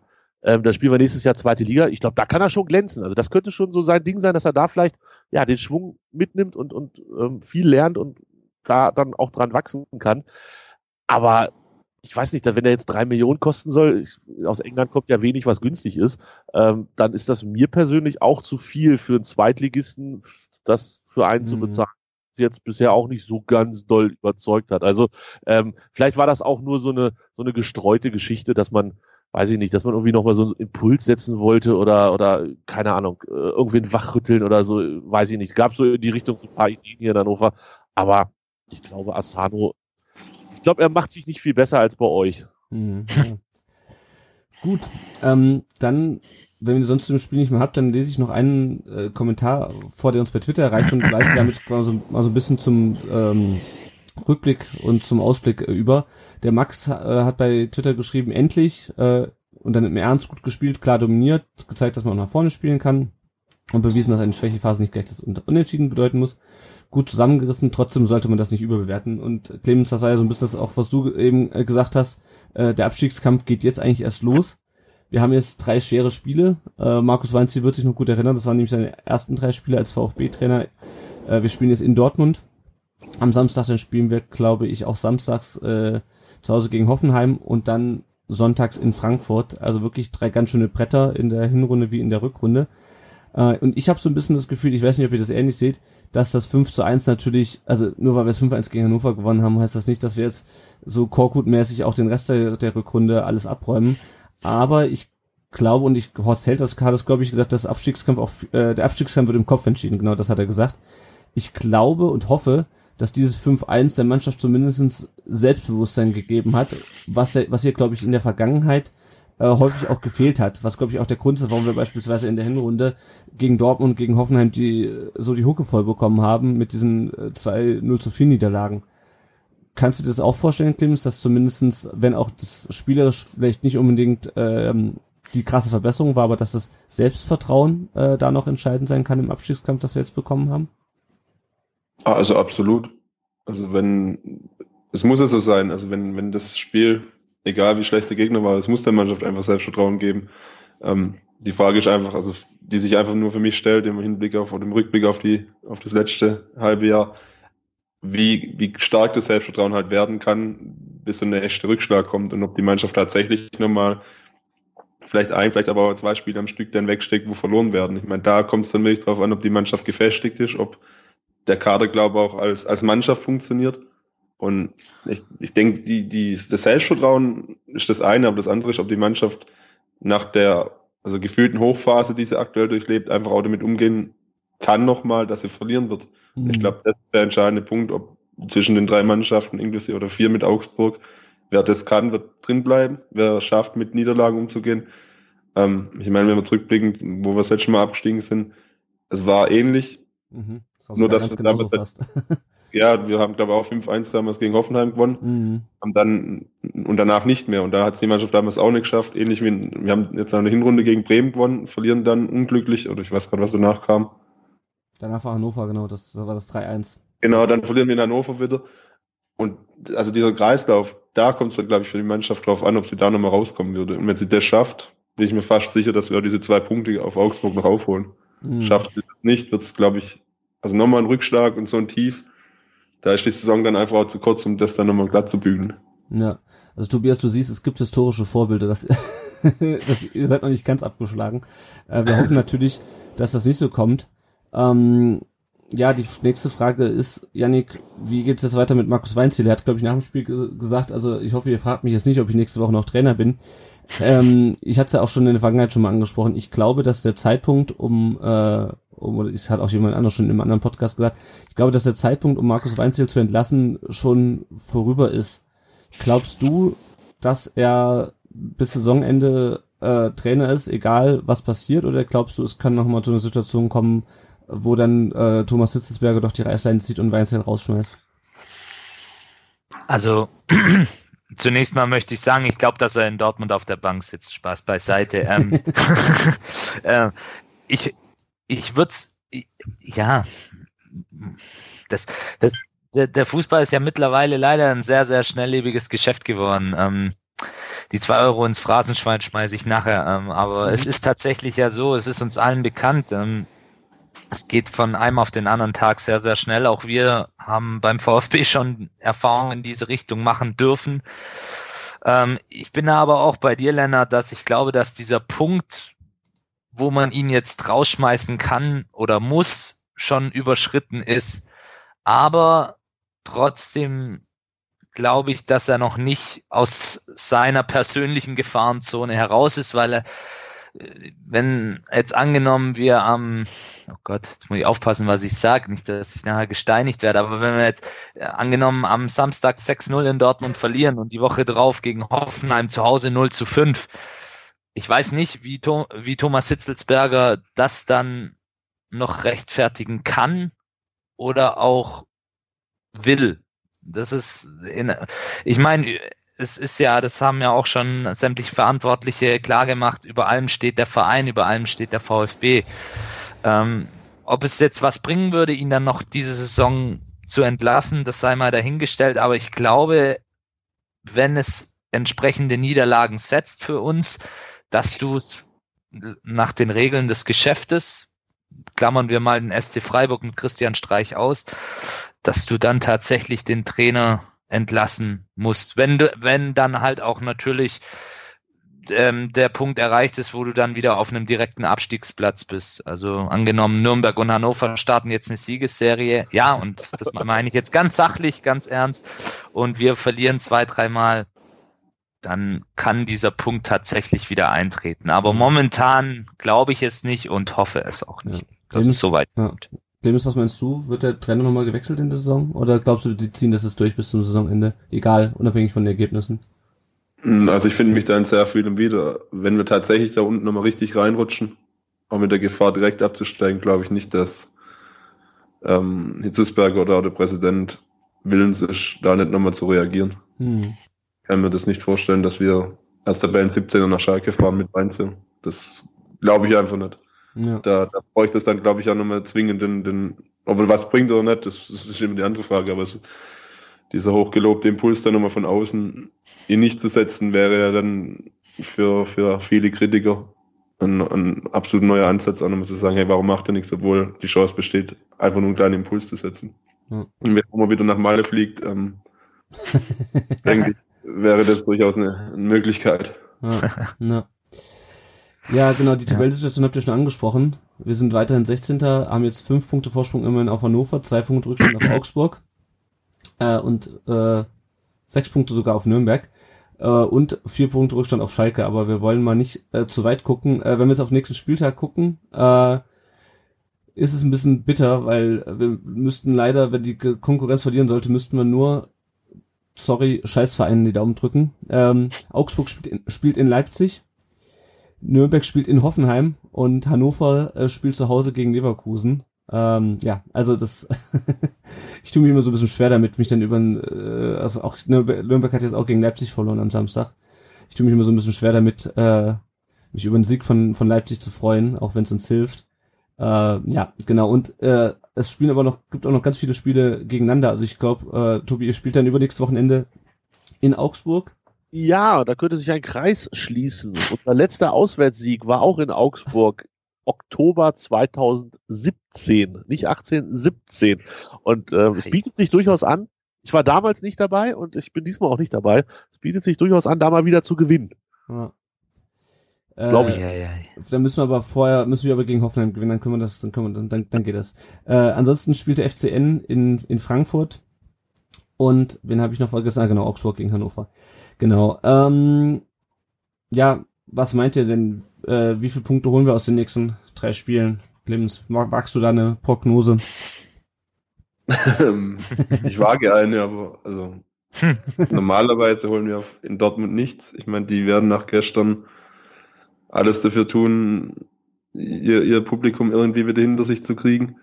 Ähm, und dass da zwei Mannschaften aufeinandertreffen, die grundsätzlich auch von, vom Leistungsniveau komplett unterschiedlich sind. Also ich kann mir nicht vorstellen, dass wir in der Lage sind, Dortmund zu punkten. Gegen Hoffenheim sehe ich das ähnlich, auch wenn es natürlich gegen Hoffenheim immer, ja, also das, also ich glaube nicht, dass so ein Spiel wird wie im aber auch da ist ein Punkt schwierig und in Frankfurt dadurch, dass die nicht international spielen in der Woche davor und so wie die aktuell unterwegs sind, also wenn die die Form halten und diesen bilden, auch noch in der 96. vier Tage vor dem Spiel gegen Mailand noch unbedingt das 3-2 schießen zu wollen. Also da sehe ich dann die Mentalitätsmonster dann eher in Frankfurt als bei uns. Also das wird, glaube ich, schon schwer, die nächsten drei Spiele. Ja. Janik, was, was ist dein Tipp für die nächsten drei Partien? Ja, also wie es der Clemens gerade auch schon gesagt hat, ähm, in Dortmund zu punkten oder gar zu gewinnen, sehr, sehr schwer. Gestern haben sie schon in Ansätzen gezeigt, auch wenn das erhoffte Wunder ausgeblieben ist, ähm, was sie offensiv drauf haben. Ähm, jetzt möchte ich unsere Abwehr nicht mit der von Tottenham vergleichen. Da sind wir, glaube ich, noch ein paar Klassen weiter unten angesiedelt. Aber ja, wenn du wirklich einen perfekten Tag erwischt und Dortmund einen sehr, sehr schlechten, dann besteht eine glitze, klitzekleine Möglichkeit, einen Punkt zu holen. Hm. Gegen Hoffenheim sehe ich es dann schon eher realistischer an, auch zu gewinnen. Also von diesen drei genannten mhm. Mannschaften, gegen die wir jetzt als nächstes spielen. Hoffenheim kann man auch an einem guten Tag zu Hause schlagen, vorausgesetzt natürlich, man unterlässt solche Schwächephasen, wie sie auch gegen Hannover wieder aufgetreten sind, weil ich denke, und das meine ich jetzt nicht despektierlich gegenüber 96, aber Mannschaften wie Hannover, äh, wie Hannover, ja, ich komme auch schon komplett durcheinander, wie Dortmund, Frankfurt oder auch Hoffenheim nutzen diese Schwächephase gnadenlos aus. Und Frankfurt, ja, auch, ähm, da möchte ich mich auch wieder auf meinen Vorredner beziehen, die haben eine super Mentalität momentan, eine super starke Offensive, auch einen Lauf, auch international einen Lauf im Gegensatz zu den Dortmundern sind da auch dann noch international vertreten, haben eine breite Brust, spielen zu Hause, wahrscheinlich auch vor ausverkauftem Haus. Ganz, ganz schwer. Also ich sehe ich ähnlich wie bei Dortmund auch. Wenn du einen guten, guten, sehr guten Tag erwischst, holst du einen Punkt. Wenn du einen wunderbaren Tag erwischst, dann holst du drei. Aber im Normalfall verlieren wir da. Mhm. Ja, ich mag es nicht sagen, aber das war jetzt mal rein objektiv betrachtet. Hm.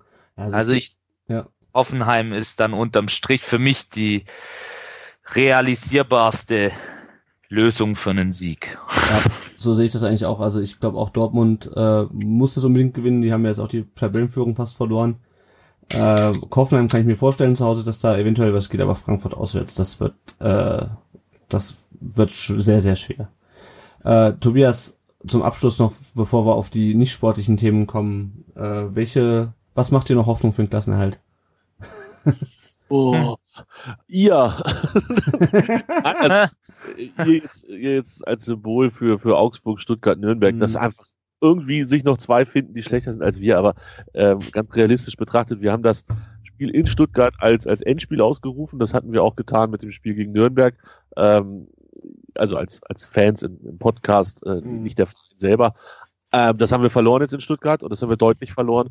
Und es sind jetzt fünf Punkte Rückstand. Und ja, eure nächsten drei Gegner sind sicherlich kein, kein leichtes Ding. Ähm, unsere, ja, vielleicht holen wir da sogar drei Punkte in, den, in diesen Spielen. Wir spielen zweimal zu Hause, Leverkusen und Schalke und dazwischen halt in Augsburg. Allerdings, und auch das würde in die Saison passen, wir gewinnen in Augsburg und danach ist Länderspielpause. Mhm. Und Siege diese Saison in der Hinrunde waren auch immer jeweils vor der Länderspielpause. Das heißt, du hast gar nicht die Möglichkeit, irgendwie ja, mal so, so einen Schwung mitzunehmen, Fahrt aufzunehmen und zu sagen, alles wird gut. Im Gegenteil, bei uns haben sich dann immer noch die ein oder anderen Nationalspieler verletzt bei ihren einzelnen äh, Nationalmannschaften. Und dann ist die Stimmung auch gleich wieder für den Eimer. Also nein, ich habe wenig Hoffnung. Ähm, wir spielen letzten und vorletzten Spieltag äh, Freiburg und Düsseldorf. Mhm. Das sind halt so Mannschaften, wo man sagt, wenn du nicht absteigen willst, dann musst du gegen die halt mal gewinnen. Ähm, aber wahrscheinlich ist bis dahin dann auch die Messe schon gelesen und nach 32 Spieltagen sind wir so weit von Platz 15, 16 entfernt, dass es äh, auch egal ist, wie wir gegen die spielen. Also ich bin inzwischen sehr, sehr ähm, gefrustet, sehr, sehr realistisch, was die ganze Geschichte angeht. Es erinnert einfach viel zu viel an vor drei Jahren, ähm, als wir da mit Thomas Schaf und Pauken und Trompeten abgestiegen sind. Es gibt aber in Hannover Gott sei Dank noch genug Plätze drumherum. Ähm, ich glaube nämlich nicht, dass wir mit Horst Held und Thomas Doll den 34. Spieltag erleben. Irgendwas wird da noch passieren in der Ecke und, mhm. äh, und daher wird uns auch nicht langweilig. Sehr schön. Ja, es wäre dann das erste Mal seit, ich glaube, einer halben Ewigkeit, dass sich die Wege vom VfB und von Hannover 96 trennen. Ja. Schauen wir mal, wie das kommt. Ähm, ja, dann kommen wir doch mal zu unserem Hauptthema oder das Thema abseits des Sportlichen, was wir heute besprechen wollen. Der, äh, das Spiel von Hannover gegen Nürnberg wurde ja bei Twitter als El Kakiko äh, bekannt. Dann habe ich unseren Gast, der äh, in unserem Gegnerinterview äh, zu Gast war, der Kito heißt er, habe ich ihn gefragt, was wäre denn jetzt ähm, Stuttgart gegen Hannover für ein Spiel? Hat er gesagt El Monarchico äh, und hat da Bezug genommen auf die beiden Präsidenten. Äh, zum einen natürlich Wolfgang Dietrich und Martin Kind, die in beiden Vereinen stark in der Kritik stehen. Äh, in Hannover hat man das, denke ich, seit den letzten Jahren gut mitbekommen äh, und in Stuttgart, denke ich mal, in den letzten Spielen auch. Äh, genau, jetzt haben wir jemanden, zu Gast heute, der sich in Hannover gut auskennt und wir haben den Clemens, der äh, dessen Gruppe ja auch sich an den Protesten gegen Wolfgang Dietrich äh, lautstark beteiligt, auch mit Spruchbändern. Clemens mal ganz provokativ gefragt, ähm, warum muss Wolfgang Dietrich weg?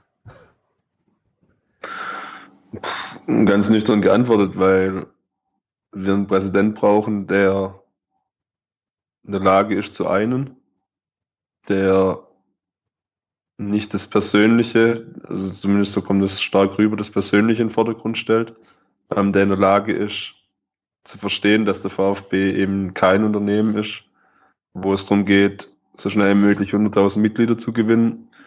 Wir brauchen einen Präsidenten, der erkennt, dass es in diesem Verein notwendig ist, ein, ein Miteinander aufzubauen und dass es äh, notwendig ist, dass wir ja, oder anders ausgedrückt, also wir brauchen einfach einen Präsidenten, dem wir vertrauen können, der nicht lügt oder sich zumindest äh, dem Thema Lügen, gerade im Hinblick auf die Ausgliederung, aber dass sich da entsprechend dann immer wieder rausredet, irgendwie solch, solchen Dingen einfach handhabt mhm. und, und, mit solchen Dingen arbeitet, beziehungsweise seine, seine entsprechenden Leute, die damit umgehen. Ähm, ja, ich, ich, die, die Liste ist für mich relativ lange. Das, da wurde auch schon viel zugeschrieben, ja. Also, er ist aktuell einfach, also ich, ja, also, ja, wie, also ihr merkt ja, ich, ich finde es schwierig, da die, also alles irgendwie auf einen Punkt zu bringen. Mhm. Ähm, er ist aktuell, genau, also zum einen, er war von Anfang an also stand er in Frage. Ich meine, es fängt ja schon mit der Wahl an, die für viele schon eine Farce ist. Ähm, das ist, geht dann mit dieser Ausgliederung weiter, die den Verein oder jetzt die AG zutiefst verändert hat, die, glaube ich, auch eine, eine sehr krasse Entfremdung der, der, der Mitglieder ausgelöst hat. Und es ist natürlich auch für viele, die damals für die Ausgliederung waren, gleich eine absolute Enttäuschung, was passiert. Und, mhm. und die fühlt sich auch einfach, wie es so ausdrücken, der Fahrt verarscht. In dem, in diesem Mischmasch aus, aus Gefühlslage und, und Fakten, ähm, ich denke, darauf beruht dieses Thema Dietrich raus. Mhm. mhm.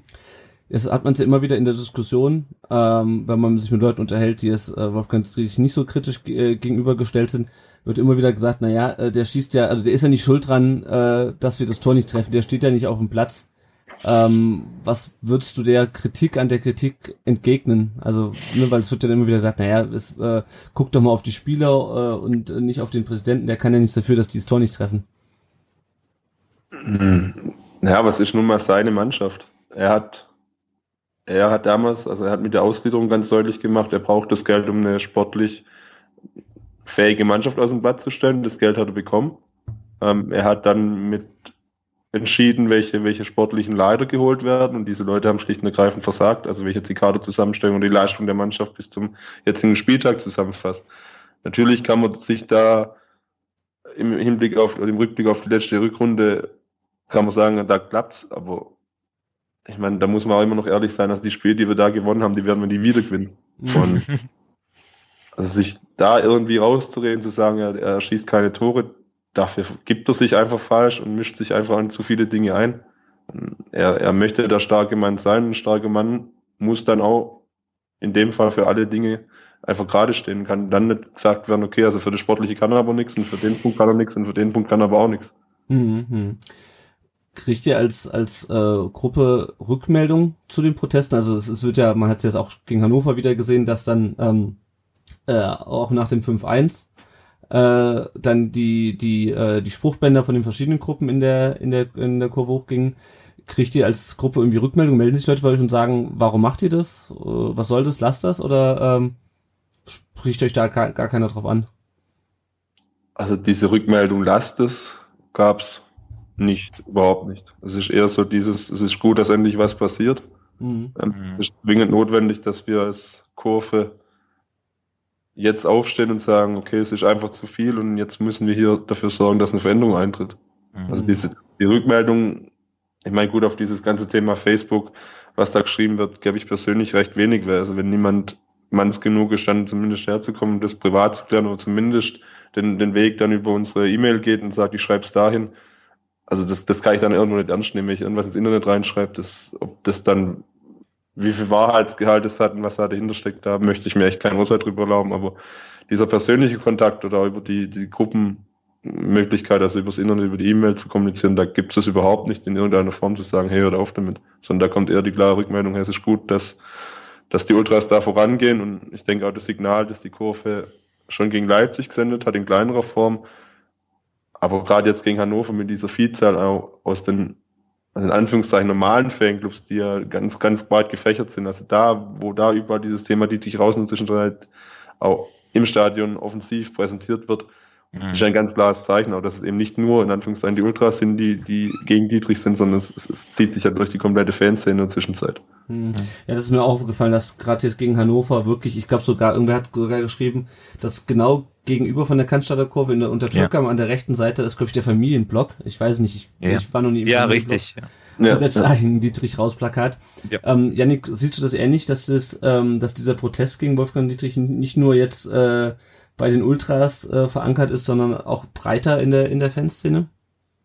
Definitiv. Ich bin ja auch selber Mitglied in einem normalen Fanclub in Anführungsstrichen, mhm. also in einem auch offiziell eingetragenen und wir haben wirklich, wir haben Fans, die, die schon etwas älter sind, wir haben sehr junge ähm, Fans dabei, sehr junge Mitglieder in unserem Fanclub und ja, die Meinung ist eigentlich eindeutig. Die meisten sagen, ja, ähm, er muss einfach gehen, er muss die Verantwortung, er muss sich der Verantwortung stellen und muss auch entsprechend daraus Konsequenzen ziehen und die Meinung vertrete ich auch, auch wenn ich anfangs für die Ausgliederung war, das muss ich zugeben, ähm, bin ich tatsächlich auch sehr schwer enttäuscht, weil mhm. sämtliche Sachen, die versprochen worden sind, nicht in der Form eingetreten sind und auch nicht in der Form, ähm, ja, in naher Zukunft wahrscheinlich passieren werden. Deswegen.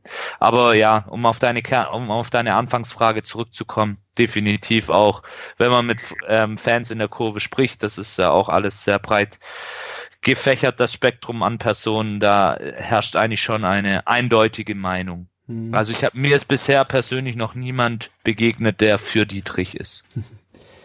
ähm, ja, Tobias, äh, dir wird die Situation vielleicht äh, entfernt bekannt vorkommen. Ich glaube, in Hannover ist das Ganze ja ähm, ähnlich, aber dann doch anders gelagert. Äh, also auch in Hannover gibt es ja schon, ich weiß nicht wie lange, äh, aus der Kurve äh, Protest gegen, gegen äh, Martin Kind. Ähm, siehst du da ähnlich, also wie, wie, oder wo siehst du Ähnlichkeiten zu Hannover und wie breit ist das, wie breit ist das bei euch in der, im Stadion, in der Fanszene verankert, dieser Protest gegen, gegen Martin Kind? Also der größte Unterschied ist im Moment noch, äh, dass wir das Geld noch nicht haben. Äh, euch, da, wir warten noch drauf und das seit Jahren, aber das kommt ja dann erst so, zumindest laut Martin Kind, äh, wenn diese 50 plus 1 Geschichte gefallen ist. Zu den Protesten, ja, also zieht sich natürlich bei uns schon deutlich länger. Ähm, ich bin mir gar nicht so ganz sicher. Also Martin Kind ist ja schon seit über 20 Jahren da oder seit 20 Jahren jetzt so aktiv ähm, dass er den Verein theoretisch vielleicht gegebenenfalls übernehmen darf, je nachdem, was die DFL so Schönes dazu sagt. Ähm, so wirklich Schwung aufgenommen hat das vor, ich sag mal, drei, vier Jahren. Ähm, ich erinnere mich noch an Mitgliederversammlungen vor dieser Zeit. Da waren ach, da waren 200 Leute, da habe ich da gesessen. Ähm, da war noch ein Journalist mit dabei, der neben mir saß, oder vielleicht auch zwei. Ah, ich sag mal, ne, die Bildzeitung und die Hannoversche Allgemeine waren vor Ort. Ähm, ansonsten waren da viele, viele alte Menschen, die ab und zu mal die Hand gehoben haben, irgendwen entlastet haben und das war's. Und dann nahm das so nach und nach Fahrt auf und ähm, allen voran natürlich über die organisierte Fanszene ähm, ging es dann los, dass dass man gemerkt hat, ja, man kann da Einfluss nehmen, wenn man in den Verein eintritt, wenn man stimmberechtigtes Mitglied wird. Und so wuchsen diese, äh, Mitgliederversammlung eigentlich von Jahr zu Jahr immer mehr an. Ich erinnere mich noch an die erste, die dafür, also das war bei uns immer in den VIP-Räumen am Anfang noch. Ähm, irgendwann war es dann da so voll, dass ja die Leute stehen mussten und dann ist man das Jahr später, ist man dann umgezogen, hat man die erste Halle gemietet. Inzwischen sind wir hier in der äh, wie heißt das Ding, Swiss Life Hall, da passen, glaube ich, insgesamt so 5000 Leute rein, da spielt Handball ähm, Hannover Burgdorf eigentlich sonst und Konzerte und sowas. Jetzt werden da inzwischen schon die Mitgliederversammlungen abgehoben. Also es, es wird immer mehr, es, ist, es weckt immer mehr Leute auf, genauso wie die, ich nenne sie mal Opposition, immer mehr Leute mobilisiert, wird natürlich auch innerhalb des Vereins von Anhängern oder, oder Vertretern von Martin Kind auch die Gruppe immer größer, weil immer mehr Leute kommen, weil sie wissen, es sind wichtige Abstimmungen, die da stattfinden auf der Mitgliederversammlung. Und wir haben jetzt bald wieder eine, in zweieinhalb Wochen ungefähr, ist es dann mal wieder so weit, dass es ähm, spannend wird in Hannover. Und wenn man sich die Proteste im Stadion anguckt, ja, das kommt und geht immer so ein bisschen. Also ähm, es gab zwischendurch eine ganz hässliche Zeit, ähm, als aus dem Bereich der organisierten Fanszene während des Spiels häufig Kind muss weg, Martin Kind, du Sohn einer. Ihr wisst, wie das geht mit dem Lied. Mhm. Äh, gesungen wird, was dann dazu geführt hat, dass drumherum, auch schon auf der Nordtribüne, aber auch im Westen und im Osten, ähm, Leute gepfiffen haben, das ging teilweise so weit, dass Becher geflogen sind. Es ging wohl auch noch weiter. Das habe ich nicht gesehen, aber da sind vielleicht die eine oder andere Handgreiflichkeiten, so wurde zumindest berichtet, äh, haben da stattgefunden. Innerhalb noch nicht mal der, der, des Kerns, sondern der Leute drumherum. Also es gibt einfach ja zwei Parteien im Stadion. Es gibt natürlich auch einen ganz großen Teil, die sagen, Alter, nervt mich nicht mit dem Scheiß. Ich bin hier, um Fußball zu gucken. Ähm, aber das, das war eine Zeit lang, wurde das relativ intensiv und ja auch sehr unangenehm ausgefochten, hat sich die Mannschaft hat damals dann auch gesprochen, hat gesagt, das geht so nicht und wir wollen uns doch, ne, wir, wir sind irritiert, wir fühlen uns davon abgelenkt. Ja, äh, inzwischen hat sich wieder alles ein bisschen beruhigt. Jetzt, wo ähm, das sportlich überhaupt nicht läuft, wird zumindest, wenn die Spiele entschieden sind, in Stuttgart, ihr habt sicherlich auch mitgekriegt, mhm. ich glaube, ähm, dass das Kind muss weg, Banner auf der Stuttgarter Seite, mhm. irgendwo grob so in der Ecke vom Schwabensturm. Ähm, als das kam, kam dann auch von, von unserem äh, Fanblog die Kind muss wegrufe. Äh, da nimmt man sich dann auch nicht mehr komplett zurück. Es gab zwischendurch so, so ein Agreement, nur Banner, Kind muss weg, aber keine Rufe. inzwischen verwässert das alles wieder so ein bisschen, aber es ist noch nicht so schlimm, wie es äh, zu den schlimmsten Zeiten war. Wir hatten auch einen Boykott eine Zeit lang, da hat äh, die organisierte Fanszene gar nichts gemacht. Das war, glaube ich, wenn mich nicht alles täuscht, in der letzten Saison. Ähm, da war quasi, mhm. ja, der Totentanz ist auch übertrieben. Ähm, wir sind ja jetzt auch so an sich nicht das lauteste Stadion der Liga. Ähm, dem Zeitpunkt war es dann halt deutlich ruhiger. Es gab dann immer so ein, zwei Grüppchen, die versucht haben, trotzdem so ein bisschen Stimmung zu machen, aber ja, also wirklich, wirklich laut war das natürlich auch nicht. Waren wir aber sportlich relativ erfolgreich, muss man dazu sagen. Also ähm, ich wehre mich immer gegen dieses, äh, das, was auf der Tribüne passiert oder halt auch nicht passiert, äh, beeinflusst die Spieler so ungemein. Also klar kann das mal sein und in einer einzelnen Situation auch, aber ich glaube, auf das große Ganze betrachtet, ähm, nee, da, da, ich, ich ziehe da keine Zusammenhänge, aber äh, da kann man sicherlich auch länger drüber streiten. Also es ist schwierig bei uns. Es gibt ja zwei Lager letzten Endes. Ein, ein lautes Lager gegen Martin Kind, was halt auch mit, mit Spruchbändern, mit, äh, also ihr könnt das teilweise, wenn ihr das im Fernsehen seht, wahrscheinlich gar nicht so richtig sehen, aber ich habe ja vorhin erzählt, ich stehe im Süden, das heißt, ich habe die beste Sicht Richtung Nordtribüne. Junge, Junge, was da geschrieben wird, das ist ähm, allen voran erstmal viel. Also ich will jetzt hier nicht über jedes Banner diskutieren, aber ich glaube, beim letzten Heimspiel ah waren bestimmt 20, 25 Banner, die da hochgehalten wurden im Laufe der Zeit. Ähm, da, da wird viel gemacht. Da, ist, da steckt viel Zeit drin, viel Liebe drin. Es ist halt auch, wie gesagt, jetzt mit der Jahreshauptversammlung, die da ansteht, eine wichtige Zeit im Moment. Mhm. Ja, das Thema sportliche, sportliche Auswirkungen, das fand ich nochmal ganz interessant, weil das wurde ja dann, ähm, der Vorwurf kam jetzt bei uns auch und ich, der wird wahrscheinlich bei euch auch gekommen sein, oder? Dass dann gesagt wird, ähm, und ich meine, bei uns gibt's ja noch nicht mal Stimmungsboykott, bei uns wird ja nur gegen Ende oder jetzt gegen Hannover mittendrin äh, auch ähm, Dietrich rausgerufen. Ähm, und dann wird immer teilweise von Leuten gesagt, äh, hört doch mal auf, äh, während des Spiels äh, da den, den Fokus vom, von der Anfeuerung der Mannschaft wegzunehmen. Also es gab da diesen ganz gruseligen äh, Artikel beim, beim SWR, den haben wir letztes Mal schon gesprochen, wo es dann hieß, äh, zum einen, lass doch, lass den Dietrich doch mal machen und zum anderen, äh, die Fans würden es gut daran tun, äh, jetzt wie eine Eins hinter der Mannschaft zu stehen. Ähm, gab es die Diskussion, also ich mal abgesehen, also vor diesem Stimmungsboykott, gab es die bei euch auch, dass dann gesagt wurde, äh, feuert man lieber die Mannschaft an, anstatt gegen den äh, Präsidenten zu singen? Ja, also äh, als der Stimmungsboykott war, gab es die Argumente, warum macht der Stimmungsboykott, singt doch lieber, dann hat natürlich die Gruppe die der organisierten Fans gesagt, ja, singt doch selber, euch nimmt ja keiner was weg, ihr dürft ja auch singen, was natürlich nicht funktioniert, weil wenn du nicht organisiert bist, kriegst du in der Regel das mit der Stimmung relativ schwierig in, in, im Stadion hin. Ähm, und wirklich schwierig war es, wie ich gerade gesagt habe, zu der Zeit, als, ähm, als laut und oft Kind muss weggerufen wurde und dann die Reaktion dazu ähm, von den, von den Fans drumherum kam, wo dann halt einfach gepfiffen wurde. Also die Spieler stehen auf dem Platz, ähm, hören irgendwas und dann pfeift das ganze Stadion. Es passt aber halt auch überhaupt nicht zum Spielgeschehen, weil die, die Pfiffe, oder es pfeift nicht das ganze Stadion. Ich, ich habe ja Angst, dass Hannoveraner heute zuhören. ähm, das passt sehr auf. Natürlich pfeift nicht das ganze Stadion, sondern es pfeifen Teile der Leute, die gegen diese Kind muss Wegrufe sind. Man muss in Hannover sehr aufpassen bei diesen Formulierungen. Also ähm, ich komme mit Teufelsküche, wenn ich mich hier heute daneben benehme. Ähm, da, das war wirklich die schlimme Zeit, dass die Spieler auf dem Platz standen und es gab Pfiffe und keiner wusste warum. Ähm, mhm. Da das sich irritiert und das war wie gesagt auch diese Phase, wo ich glaube damals über über Niklas Füllkrug allen voran als als ähm, ja als der Lautsprecher da einer Mannschaft ähm, auch auch von, von Seiten der Mannschaft gesagt wurde, Jungs, so kommen wir, das, das hilft uns nicht weiter, das, das macht uns unglücklich. Und dann gab es irgendwann diesen, diesen Frieden, dass man gesagt hat, okay, wir protestieren nur noch ähm, per Spruchband und, und nicht mehr mit diesen Rufen während des Spiels. Hm. Ähm, Clemens, ohne dass du jetzt, äh, ohne dass du jetzt irgendwie aus dem Nähkästchen plaudern äh, musst, aber kannst du dir vorstellen, dass es bei uns auch mal so weit kommt, dass der Protest so weit geht, dass äh, es bei uns in, in Stuttgart einen Stimmungsboykott gibt, äh, ähnlich wie das in Hannover der Fall war? Puh.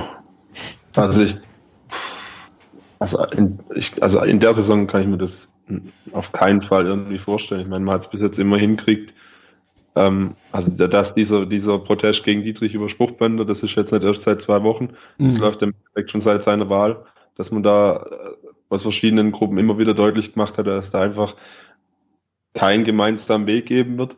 Ähm, dieses Thema akustischer Protest und auch dieses Thema Dietrich raus, ähm, das ist ja kein, also ist ein offenes Geheimnis. Man merkt es ja, die, die Dinge, die Rufe kommen dann, wenn das Spiel entschieden ist. Und es, es, es hat ja auch keiner Bock, selbst wenn er gegen Dietrich ist, dass wir absteigen. Ich meine, jeder möchte, dass wir die Liga halten und solange die Mannschaft in irgendeiner Form die Chance hat, ob es jetzt in Bremen war oder auch in Düsseldorf, also bis zu dem 0-2 hat da jeder, war die Unterstützung für die Mannschaft da und dann nach dem 0-3 da in Düsseldorf war dann halt auch gut.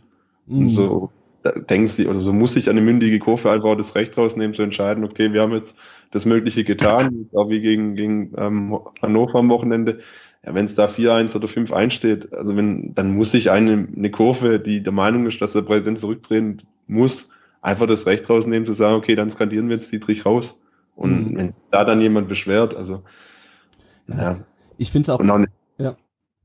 ja, und also auch wenn da, also mit Verlaub, also wenn, wenn ein Fußballprofi mir sagt oder erklärt, er, er fühlt sich dadurch gestört oder kann seine Leistung nicht auf den Platz bringen, weil die Kurve ihn nicht 90 Minuten nach vorne schreit, also ich möchte da niemand zu nahe drehen, aber das ist doch einfach nur Quatsch. Naja, so, also so, so ne, war es nicht. Wie gesagt, ich glaube, hier in Hannover ist nicht das lauteste und durchgehend äh, supportendste Stadion äh, der Bundesliga. Ähm, es, ist, es war halt wirklich so, dass es über, über längere Wochen. Ähm, ja, also in Hannover nochmal was anderes. Dass, dass, dass das in Hannover eine ganz andere Form angenommen hat, das, das ist absolut richtig, aber ich habe es jetzt auf Stuttgart bezogen. Ja, okay.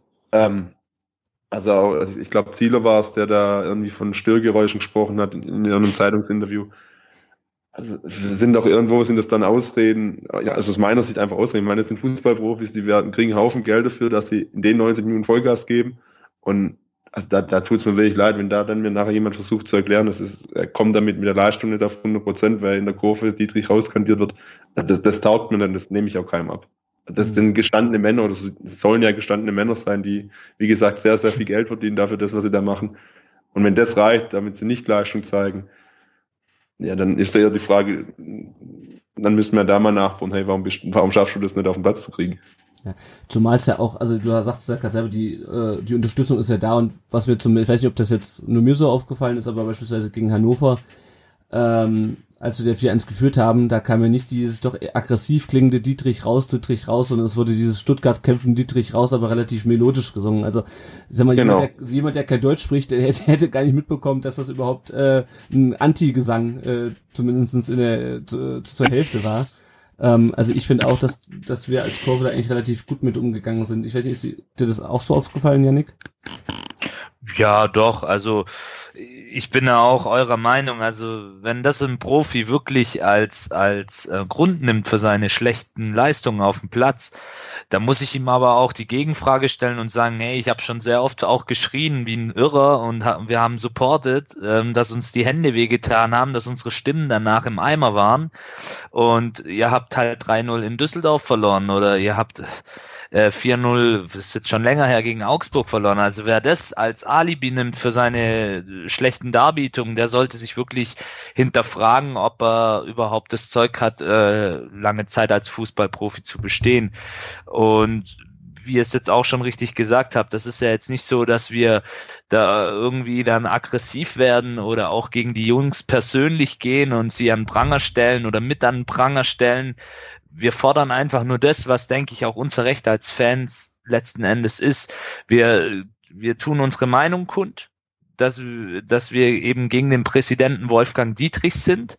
Und ähm, das ist, das ist unser Recht. Das ist einfach auch, äh, das darf man in der Demokratie. Und wer sich quasi dadurch gestört fühlt, durch demokratische Einflüsse, da, wie gesagt, der sollte sich stark hinterfragen und nochmal auch, um auf die Frage zurückzukommen, ob das aggressiv bei uns ist. Nein, also da habe ich wirklich auch im Ausland schon andere Szenen erlebt. Also wenn man da mal zu anderen Clubs guckt oder ähm, beispielsweise auch ins Mutterland der Ultrakultur nach Italien, was da dann teilweise abgeht, ja, da, da sind wir hier noch wirklich sehr, sehr human. Also Wobei ich das jetzt auch nicht gutheißen möchte, was da teilweise auch bei anderen Vereinen schon passiert ist, aber nee. Tobias, wie nimmst du denn die Situation in Stuttgart von außen wahr? Bekommt man da so viel mit? Also jetzt gut, klar, am Samstag warst du im, äh, äh, am Sonntag warst du im Stadion, ja, da wirst du mit Sicherheit mitbekommen haben, ähm, wenn du in die Cannstatter Kurve geguckt hast, aber ansonsten außerhalb von Stuttgart wird diese, werden diese Proteste stark wahrgenommen? Ähm, nee, ich habe tatsächlich am meisten von, von Stuttgart in dem Zusammenhang ähm, mit, der, mit der Ausgliederung mitgekriegt. Damals, als es um die Millionen ging, das habe ich durchaus intensiv verfolgt. Jetzt hm. ja, ich meine, die Kölner haben mit ihrem Spinner da auch äh, so, so ein paar Sachen am Laufen, das kriegt man natürlich auch so mit, aber ähm, ich sag mal ganz vorsichtig, ich habe mit meinem Präsidenten genug zu tun. äh, deshalb äh, habe ich da nur ein halbes Auge für, für Stuttgart übrig. Äh, kurze Frage äh, zum Spiel am äh, Sonntag. Ja. Das war auch irgendwie eine Form des Protestes, dass da so spät sich der Unterrang erst gefüllt hat in der, in der Cannstatter Kurve? Äh, ja, sozusagen, das war, es gab ein Einsingen vorher. Also ich kann der Clemens, glaube ich, noch mehr zu sagen als ich, weil der dabei Ja. war. Ich hab's, äh, bin zu, zu spät gekommen. Ja, also das hat nichts mit Protest zu, tun- zu tun gehabt. Es ging einfach darum, ähm, die Zielsetzung war einfach, dass so die, die Kurve gemeinsam heiß bekommt auf, auf dieses wirklich wichtige Spiel und daher hat man sich dann an der, an der großen Treppe getroffen, ist dann also kurz drauf in diesen Vorbereich, in diesen, ich weiß gerade, wie das heißt, also es gibt da so einen Zwischenbereich, wo die auch dieser, dieser A-Block da ist, da Ja. standen dann die Fans, haben sich da eingesungen und deswegen ist man so spät erst den Block, aber das hat jetzt nichts mit äh, Dietrich, sondern das war wirklich nur für die Mannschaft, ähm, beziehungsweise halt auch um die eigene, die eigenen Emotionen ein bisschen hochzukriegen und dann relativ gut, hat ja, das hatten wir vorher schon mal, aber es hat ja in der ersten Halbzeit nämlich relativ gut geklappt, dass wir da relativ gut aus- mit der Kurve umkamen und relativ gut nach vorne gekommen sind. Hm. Ah, okay. Klar, das, das konnte ich natürlich von der anderen Seite nicht sehen, aber Mhm. mir auffällig, dass es sehr lange sehr leer war im Unterrang und ich dachte mir, was machen die denn da drüben? Und dann kamen sie gleichzeitig rein und okay, jetzt weiß ich, was er gemacht hat. Sehr gut. Ähm, der Ed Dave, und dann kommen ganz viele Zahlen bei Twitter, die lese ich jetzt nicht alle vor, hat gefragt, ähm, was ist das wahrscheinlichste Szenario, was Dietrich angeht? Tritt er freiwillig ab, erlöst uns die Mitgliederversammlung oder müssen wir bis 2022, glaube ich, hat er geschrieben, warten? Äh, kann dazu gleich sagen, die nächste Präsidentschaftswahl beim VfB ist 2020, wenn ich das richtig sehe.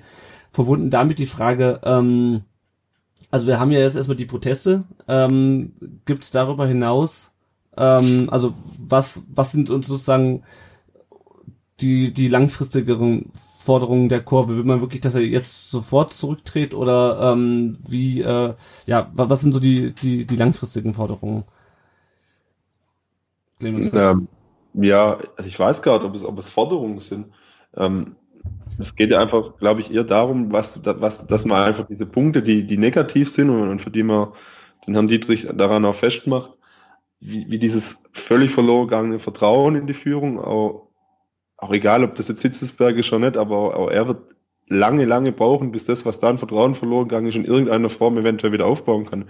Zumal er immer noch unter dieser Schirmherrschaft von Dietrich steht und ähm, also auch diese Entlassung von Reschke, ist, dieses Gefühl, was da entsteht, dass da einfach jemand entlassen wird, um den eigenen Kopf zu retten, das, das schafft kein Vertrauen, sondern es sorgt ja einfach nur dafür, dass die Leute immer mehr das Gefühl bekommen, dieser Mann tut sehr viel dafür, um selbst nicht zu gehen. Ähm, ich, ich sehe da nicht irgendwelche Pläne, sondern es geht einfach nur darum, also gefühlt für mich und auch für uns, darum erstmal klar zu machen, was denn hier alles schief läuft. Und dann muss jeder für sich selber entscheiden, okay, kann ich da mitgehen und sagen, okay, ich bin für Dietrich raus oder ich bin halt tatsächlich noch dafür, dass er bleibt. Aber diese, das, was ich ja vorher kurz angesprochen habe, diese grundsätzliche Entwicklung beim VfB unter Dietrich, ähm, mit diesem ganzen Thema Mitglieder, 100.000 Mitglieder, ähm, diese ganz krasse Entfremdung, die, glaube für viele gerade jetzt erst wirklich so wirksam und spürbar wird, anderthalb Jahre nach der Ausgliederung, das sind ja Dinge, die, die den Verein, auch diese Fanszene wirklich verändert haben. Also ich, so wie, wie, ich glaube, das Gefühl, was gerade für viele einfach vorherrscht, ähm, man hat, man hat auch was das Thema Ausgliederung angeht, man hat viel versprochen. Ich glaube, es gab auch einige, die, die viel Vertrauen hatten. Ich glaube, also gerade Schindelmaß und Wolf waren eben sehr charismatisch, haben die Sache entsprechend auch gut unterstützt. Wir sind aufgestiegen. Es war seit Jahren mal wieder so ein Gefühl von, hey, es geht hier was vorwärts. Dann kommt noch diese Anschubfinanzierung, die laut damaliger Aussage zwingend notwendig war. Und dann passiert halt sowas wie jetzt, dass du gefühlt von dem Geld in Anführungszeichen fast nur schlechte Spieler kauft hast. Ich meine, man muss jetzt schauen, was, ob, ob sich der Kabak entsprechend auch entwickeln kann. Aber sonst, also die sportliche Entwicklung ist desaströs. Da müssen wir, glaube ich, da sind Ja. sich alle ein. Mhm. Ähm, auch dieses Thema Anteilsverkäufe, was da jetzt passiert mit der, mit der Umsetzung der Ausgliederung, dass es jetzt dann doch eben keine regionalen Partner sind, was, glaube ich, für viele Leute extrem wichtig war, diese Versprechen. Ja, es sind dann halt Leute, also Firmen, die hier aus der Region kommen. Sind ja alles Dinge, die Leute wahrscheinlich auch wissen, warum sie damals ja gesagt haben. Ähm, und dazu noch dieser, dieser Machtanspruch von dem Präsidenten, der, der halt grundsätzlich in sehr vielen Gremien sitzt, aber überall halt da, da noch die Hand drauf hat. Das ist für mich, glaube ich, so dass diese, diese Punkte, die, die aktuell wichtig sind. Und ich, wie gesagt, ich sehe keinen langfristigen Plan. Ich meine, jeder, der, wie gesagt, Dietrich rausschreit oder das auf Blatt Papier bringt, wird die Meinung haben, dass er gehen muss. Mhm. Ob das jetzt kurzfristig oder langfristig ist, wird man sehen. Ähm, und es ist, glaube ich, für mich und auch für uns völlig unabhängig, wenn wir jetzt die Liga halten sollten, ändert es an der Meinung nichts, dass diesem Präsident aktuell und auch in Zukunft falsch ist. Mhm. Genau, Aber war, Entschuldigung, ich, ich, ich da ganz kurz mal rein. Ja, Ihr wart das, die am Anfang der Saison äh, gleich an einem Tag so, so drei oder vier Spieler so, so, so Viererpack präsentiert haben an, an sogar, ja. Fünf ja. sogar. Und, und da, haben, da hat doch die ganze Liga hat doch da gestanden und hat gesagt, Alto Belli, was machen die Stuttgarter denn? Das ist ja, das ist ja traumhaft, was sie da holen und die greifen jetzt richtig an. Warum? Ja. Also ja. Diese Transfers wurden am Anfang so gut bewertet und, und jetzt ist es schlecht alles.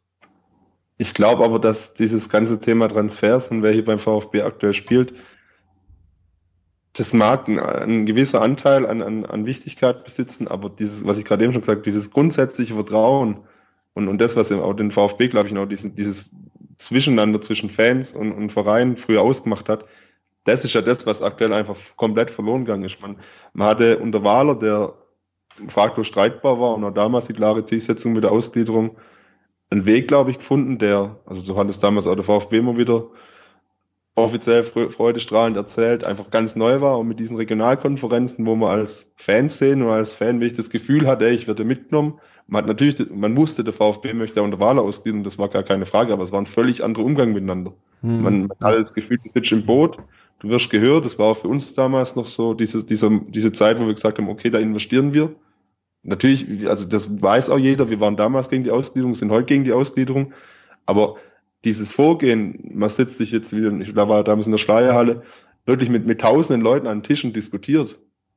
Das ist ja alles weg unter Dietrich. Ich meine, er hat, er hat dieses ganze Thema Regionalkonferenz, ich weiß gerade, wie er es formuliert hat, aber er ist auf jeden Fall ganz, ganz hart unterbrochen in der Zwischenzeit gibt es so einen VfB im Dialog, wo sich, glaube jeder selber ein Bild drüber machen muss. Kommen wir später noch zu. Ja. es ist ja keine, keine, keine Auseinandersetzung in der Form, da, da spricht keiner mehr miteinander. Und ich, ich sage ja, dieses, dieses riesige, das, ist, das sind so viele unterschiedliche Punkte, glaube ich, und dieses, da können wir noch so, glaube ich, aktuell so viele Spieler verpflichten, wie wir wollen, und wir können auch die Liga halten, aber dieses Gefühl, dass da was verloren gegangen ist, ich glaube, das ist das, was den Leuten am meisten zu schaffen macht. Na klar, und das Ding mit dem Ton macht die Musik und, und, und ja. gehört werden. Ja, das, ist, das sind alles die Sachen, die hier genauso in Hannover auch abgehen. Kann ich voll und ganz nachvollziehen, was du meinst, ja. Und da sehe ich, ja, also ja, das, das, das ändert, geht ja weiter dann mit dieser Geschichte, mit dieser Ausgliederungsentscheidung. Da kommen dann 12.000 Leute, die die Entscheidung, dass wir damals ausgliedert haben, ich glaube, die haben, hat auch jeder Gegner akzeptiert, weil es einfach eine Demo völlig vollkommen demokratische Entscheidung war. Ähm, wobei aber spätestens da, glaube ich, für viele, die eh schon Dietrich und, und Konsorten kritisch gegenüberstanden mit dieser Entscheidung, wie dann auch diese Mitgliederversammlung damals lief mit diesen Trikotsgeschichten und so weiter. Also spätestens seitdem gibt es ja auch einfach keine Grundlage mehr. Da, ja, also ich glaube, ihr merkt, ich könnte da viele Stunden, Stunden aufnehmen. Ja. ja. ja. Merkt, du bist da drin in dem Thema auf jeden Fall. Also. Ja definitiv. Ja, vielleicht, also ich habe es vorhin schon gesagt, also nächstes Jahr ist die nächste äh, Wahl, äh, die nächste reguläre Wahl. Der ähm, Stefan Heim hat jetzt, glaube ich, bei VfB im Dialog gesagt, wenn man Dietrich jetzt abwählen wollte, dieses Jahr bei der Mitgliederversammlung, bei der jährlichen, dann bräuchte man irgendwie eine Mehrheit von 75 Prozent, also eine Dreiviertelmehrheit der anwesenden Mitglieder. Ähm, ja, schauen wir mal, wie das weitergeht. Ähm, ich fand es auf jeden Fall ganz interessant, auch mal, äh, Tobias, deine Eindrücke so von außen und auch so, wie es bei, wie es in Hannover ähm, wie es in Hannover war, ähm, äh, zu, zu kriegen. Ähm, ich bin gespannt, wie es jetzt auch weitergeht. Ähm, haltet ihr das für realistisch, dass Dietrich äh, zurücktritt vor Ende seiner Amtszeit? Janik, was meinst du? Ähm, so wie ich ihn einschätze und wie ich ihn jetzt auch kennengelernt habe als Person, sage ich nein. Er ist einfach ein Mensch, der sehr selbstbewusst ist, der sehr hinter seiner Sache auch steht, die er vorhat mit dem Verein. Und er hat ja jetzt auch mehrmals deutlich gemacht und auch zu verstehen gegeben, dass er nicht kampflos das Feld räumt. Und deswegen gehe ich davon aus, dass er freiwillig seinen Stuhl nicht verlassen wird. Mhm. Clemens, siehst du es ähnlich oder äh, kannst du dir vorstellen, dass der doch noch irgendwann sagt, okay Leute, ich habe keinen Bock mehr? Nee, ich, ich bin da sehr, also ich finde mich da in sehr vielem wieder und ich glaube auch gerade dieses Wort kampflos trifft es, glaube ich, relativ gut. Also ich glaube, er, er hängt da sehr stark dran und ähm, ja, es treffen da einfach Welten aufeinander. Ja. So ehrlich und so offen muss man das, glaube ich, auch sehen. Ich denke auch, dass das viele wissen und Ja. daher wird dann die Zukunft zeigen, wohin die Reise geht. Ich meine, aber es muss, es ist, glaube ich, auch jedem klar und da stehen wir auch vollkommen dazu, dass dieses, dieses, dieses Dietrich-Raus-Thema wird weitergehen und egal, wie gesagt, ob wir die Liga halten und und wenn wir nächstes Jahr Vierter werden, ist es der gleiche Präsident, der die gleichen Fehler gemacht hat. Mhm. Ja. Ja. In dem Zuge hätte ich noch eine Frage an Clemens. Wärt ihr bereit, auch wenn es jetzt eher unrealistisch scheint, wenn Wolfgang Dietrich auf euch zukommen würde und euch einen Dialog anbieten würde, diesen anzunehmen oder euch mit ihm nochmal an einen Tisch zu setzen?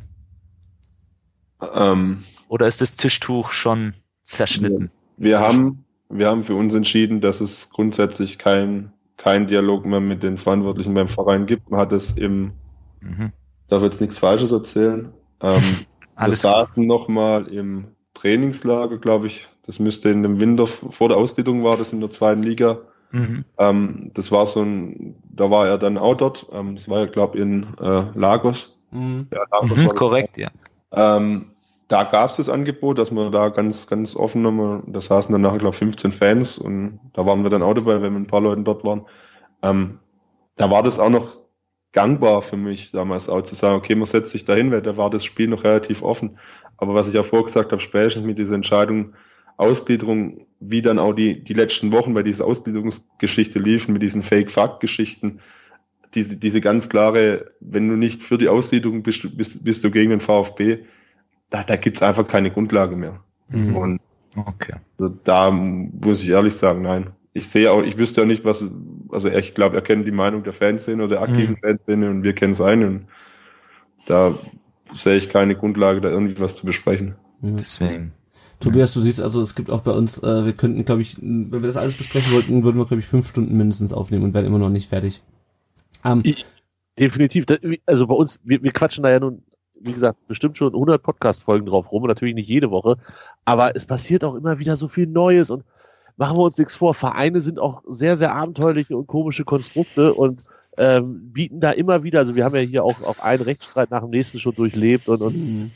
Mitglieder klagen und dann klagt der und dann klagt der zurück und dann irgendwer gewinnt immer und dann, dann posaunt er das ganz groß raus und der andere ist ganz kleinlaut und es ist sehr, sehr anstrengend und ich will euch jetzt keine Angst machen, aber ich glaube, das könnte noch, vor allem wenn ich so höre, nicht kampflos aufgeben und so, ähm, das könnten noch lange anstrengende äh, Wochen, Monate, vielleicht sogar Jahre für euch werden, bis da dann irgendwann mal wieder Ruhe einkehrt. Ja.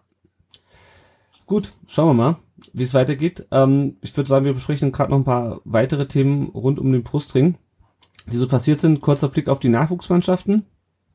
Äh, die, der VfB 2 hat zum Rückrundenauftakt gegen Elversberg 0 zu 3 verloren und hat dann am letzten Wochenende zum ersten Mal, ich glaube seit September oder so, wieder ein Spiel in der Regionalliga Südwest gewonnen mit 1 zu 0 in Stadt Allendorf. Steht jetzt auf Platz Oktober, Oktober war's. Oktober war's, okay. Ja, Oh. steht jetzt mit 21 Punkten auf Platz 14. Äh, hoffen wir mal, dass denen äh, der Klassenhalt äh, auch gelingt. Die A-Junioren stehen unwesentlich besser da in der Tabelle. Die sind nämlich immer noch Tabellenführer, äh, haben momentan zwei Punkte Vorsprung auf Mainz, allerdings auch ein Spiel mehr und haben, äh, nachdem sie in Frankfurt gewonnen haben, vor zwei Wochen, jetzt am Wochenende zu Hause gegen Mainz 3 zu 1 verloren. Ähm, auch das ist natürlich klar, die Entwicklung der Spieler ist wichtiger als Titel, aber es wäre natürlich schön, ähm, wenn die da auch da mal wieder an der Endrunde teilnehmen und äh, für all diejenigen, die beim äh, Heimspiel gegen Hoffenheim da sind, die A-Jugend tritt vorher, ich glaube um 12 ähm, gegen den SC Freiburg an im Pokal, genau 12 Uhr, im Pokal-Halbfinale im DFB Junioren-Pokal äh, mit der Chance also dann ins Pokalfinale äh, einzuziehen und vielleicht sogar einen Titel für die Jugend zu holen. Äh, wer da Lust hat und Zeit hat, ähm, da sollte eigentlich noch genügend Zeit sein, nach dem Juniorenspiel noch rechtzeitig in, die direkt neben, in das direkt nebenan liegende Neckarstadion umzuziehen. Ich gehe davon aus, dass die wieder im Schlienstadion spielen. Äh, schaut euch das auf jeden Fall mal an. Und die B-Junioren haben die letzten beiden Spiele leider verloren. Die rutschen gerade wieder so ein bisschen ab in der Tabelle gegen Frankfurt 0 zu 2 und jetzt gegen in Heidenheim 5 zu 0. Das ist auch ein Ergebnis, was es hoffentlich nur bei den Junioren gibt und nicht bei äh, nicht in der Herrenmannschaft. Oh, das wäre übel. So sieht es bei den, Ja. äh, bei den Nachwuchsmannschaften aus. Dann waren ein paar ehemalige VfBler im Gespräch in letzter Zeit. Ähm, dass Jochen Schneider jetzt Sport, Sportvorstand ist seit Dienstag bei Schalke 04, habt ihr sicherlich alle mitbekommen. Auch, dass Michael Reschke bei denen zeitweise im Gespräch war. Ähm, interessanter noch, was vielleicht nicht so viele mitbekommen haben, Michael Mutzel. Ich weiß nicht, ob euch der Spielername noch was sagt. Der hat nicht lang für den VfB gespielt. ähm, der ist der Sportdirektor beim HSV. Äh, und so wie ich das gesehen habe, er sieht ein bisschen aus wie Hannes Wolf, nur mit Brille. Ich google's gerade mal, warte. ja, aber auf jeden Fall, äh, auch beim HSV ist äh, ehemalige VfB-Spieler finden sich irgendwie alle über, VfB-Aktive finden sich irgendwie überall in der Liga. Und dann gab's der, ja, Hat auch beim KSC gespielt, darf man ja, ja, stimmt, auch. genau. Das äh, war einer jener, die äh, auf beiden Seiten gespielt haben. Ähm, und der Clemens hat es gerade schon angesprochen, es gab wieder ein VfB im Dialog. Ganz überraschend, das wurde drei Tage vorher angekündigt. Ähm, mit äh, Herrn Heim, Herrn Röttgermann und Herrn Hitzelsberger. Herr Dietrich hat sich da vornehm zurückgehalten. Ich habe es mir angeguckt, weil ich auch ein paar Fragen eingeschickt hatte, von denen keine einzige äh, vorgelesen wurde. Es wurden generell auch gute Fragen bei Twitter auch zum Thema Lagardère und Investor gestellt. Ich habe mal gefragt, was man jetzt eigentlich denn von dieser Kooperation mit äh, Guangzhou äh, hat und äh, wie man das mit Thema Menschenrechte in China sieht. Es wird alles nicht beantwortet. Was wir wissen ist, dass äh, Thomas Hitzelsberger bis Ende der Saison noch einen Sportdirektor äh, verpflichten will, dass er aus dem EV-Vorstand zurückgetreten ist, äh, um sich voll auf seine Aufgabe als äh, Sportvorstand in der AG zu konzentrieren und dass die beiden immer noch kein schriftliches Angebot für Pavard abgegeben haben. Äh, anders als äh, Alex Bohnengel von Sky das letztes Jahr, letzte Woche, äh, letzte Folge bei uns gesagt hat, gibt es angeblich doch keine Ratenzahlung. Und äh, der Vertrag von Pavard gilt auch für die zweite Liga. Das heißt, wir würden diese Ablösesumme auch ähm, so kassieren. Äh, Ich weiß nicht, Clemens, hast du dir das angeschaut? Überhaupt dieses VfB-Dialog? Und wie, wie hast du es wahrgenommen, wenn du es dir angeschaut hast? Nee, habe ich nicht angeschaut. Also, Janik, hast du es gesehen? In kleinen Ausschnitten ja, aber ich hatte oft den Eindruck, dass die Herren Hitzelsberger jetzt mal ausgenommen, also Herr Heim und Herr Röttgermann, den Fragen dann doch so ein Stück weit auch ausgewichen sind. Ja, das, das Das, Gefühl hatte ich auch. Ja. Ja, wer ähm, die eine oder andere Stimme dort erkannt hat, äh, ohne jetzt äh, hier eine Werbepause für andere Podcasts zu machen, aber der Ricky von äh, VfB SDR vom Podcast, der war da auch vor Ort und hat eine Frage gestellt und der Ron von Brust, äh, Brustring 1893, so heißt er auch bei Twitter, der war auch vor Ort. Ähm, der VfB hat eine neue Kampagne mal wieder. Ähm, das sind die Leute irgendwie geteilter Meinung, die heißt, wir sind Stuttgart, da werden Leute äh, abgebildet, wo du dich im ersten Moment fragst, was hat das jetzt mit dem VfB zu tun? Das ist auch der neue Hashtag ist bei Twitter. Ich werde damit noch nicht ganz so warm. Ich weiß aber, dass da noch ein Video kommen soll und das eventuell nicht ganz so schlimm sein soll, weil wirklich da so ein ganzer Querschnitt aus der Fanszene oder aus, von Fans gezeigt werden soll. Ich bin da mal gespannt. Äh, noch ganz interessant, äh, Tobias, du hast ja vorhin die fünf Spieler angesprochen, die jetzt, die damals verpflichtet wurden letzten Sommer, direkt nach unserem Heim, nach unserem Sieg gegen die Bayern. Einer von denen war Roberto Massimo, den haben wir direkt wieder nach Bielefeld ausgeliehen. Äh, 18-jähriger Spieler. Äh, da war jetzt in der, in der Zeitung, hatte ich es gelesen, dass es sein könnte, dass der im Sommer schon wieder, nach, zurück nach Stuttgart, also wieder, dass der im Sommer schon nach Stuttgart kommt und kein zweites Jahr ausgeliehen wird ähm, weil er auch in Bielefeld nicht so richtig zum Einsatz kommt. Ich bin mal gespannt. Also wundert euch nicht, wenn der im Sommer wieder äh, schon hier aufschlägt. Und dann habe ich noch eine Podcast-Empfehlung, da bin ich halt mit Twitter aufmerksam geworden. Es gibt neuerdings einen Podcast Frauen reden über Fußball. Äh, da haben sich, äh, ihr merkt es ja, wir sind ja auch wieder vier Männer, die über Fußball reden. Und da haben sich Frauen zusammengeschlossen, um mal sozusagen einen reinen Frauen-Podcast zu machen und ähm, auch einfach Podcasterinnen und weiblichen Fußballfans eine Stimme zu geben. Ich fand das sehr interessant. Es waren noch einige Leute dabei, die in der Vorstellung in der äh, ersten Folge sich vorgestellt haben und gesagt haben, dass sie auch schon mal bei uns zu Gast waren. Die eine oder andere Stimme kennt ihr da vielleicht schon. Hört da auf jeden Fall mal rein. Ich finde es ein sehr cooles Projekt. Ich weiß nicht, Tobias, hast du es auch heute schon über Twitter mitbekommen? Ich habe es mitbekommen, habe es äh, abonniert und angehört und äh, kannte tatsächlich auch Die eine oder andere Stimme. Mindestens 50 Prozent der Stimmen äh, kannte ich schon, war ich schon zusammen in irgendwelchen Podcasts, waren bei Hannover liebt sogar teilweise auch schon, habe aber auch ein paar Namen vergessen. Äh, nicht vergessen, sondern vermisst, Entschuldigung. Ja, ja, genau. Ja, auf jeden Fall ein sehr cooles Projekt. Hört da mal rein, abonniert das gerne. So, dann sind wir eigentlich mit dem inhaltlichen Teil durch. Ähm, kurz der Hinweis noch, wenn ihr uns unterstützen wollt, dann könnt ihr das zum einen mit Geld tun. Geld ist immer gut. Ähm, das benutzen wir aber nicht, um äh, jetzt in Dortmund äh, das, äh, den Getränkestand leer zu saufen, sondern wir investieren das Geld in äh, das Equipment für den Podcast, in die äh, Kosten für die Nachbearbeitung und das Hosting. Ihr könnt es entweder über Patreon tun äh, oder über PayPal. Äh, da helfen uns auch schon kleine Beträge. Also so ein Euro im Monat reicht uns schon. Das ist für euch hoffentlich nicht zu viel und uns hilft es enorm weiter, weil viele kleine Beträge doch einen großen Betrag ausmachen. Es gibt drei äh, Leute, die uns mit jeweils fünf Euro im Monat unterstützen und die damit das Recht haben, ähm, in jeder Folge, Podcast-Folge namentlich genannt zu werden. Das sind Matthias, Ron und Christoph. Die unterstützen auf dem Timo Hildefront-Level, haben wir das genannt, mit fünf Euro. Ähm, ansonsten freuen wir uns natürlich auch, wenn ihr äh, anderen Leuten einfach von uns erzählt. Äh, wenn ihr denen erklärt, was ein Podcast ist, wie man das herunterlädt. Ähm, wenn ihr unsere Beiträge auf, äh, äh wenn ihr unsere Blogbeiträge lest, wenn ihr unsere Podcast-Folgen hört. Ähm, wenn ihr uns bei Facebook und Twitter und Instagram und äh, YouTube, genau, sind wir auch. Und bei Spotify kann man uns auch runterladen, wenn ihr uns einfach folgt und unsere Beiträge teilt und uns einfach Feedback zu den Folgen gibt. Da freuen wir uns sehr drüber.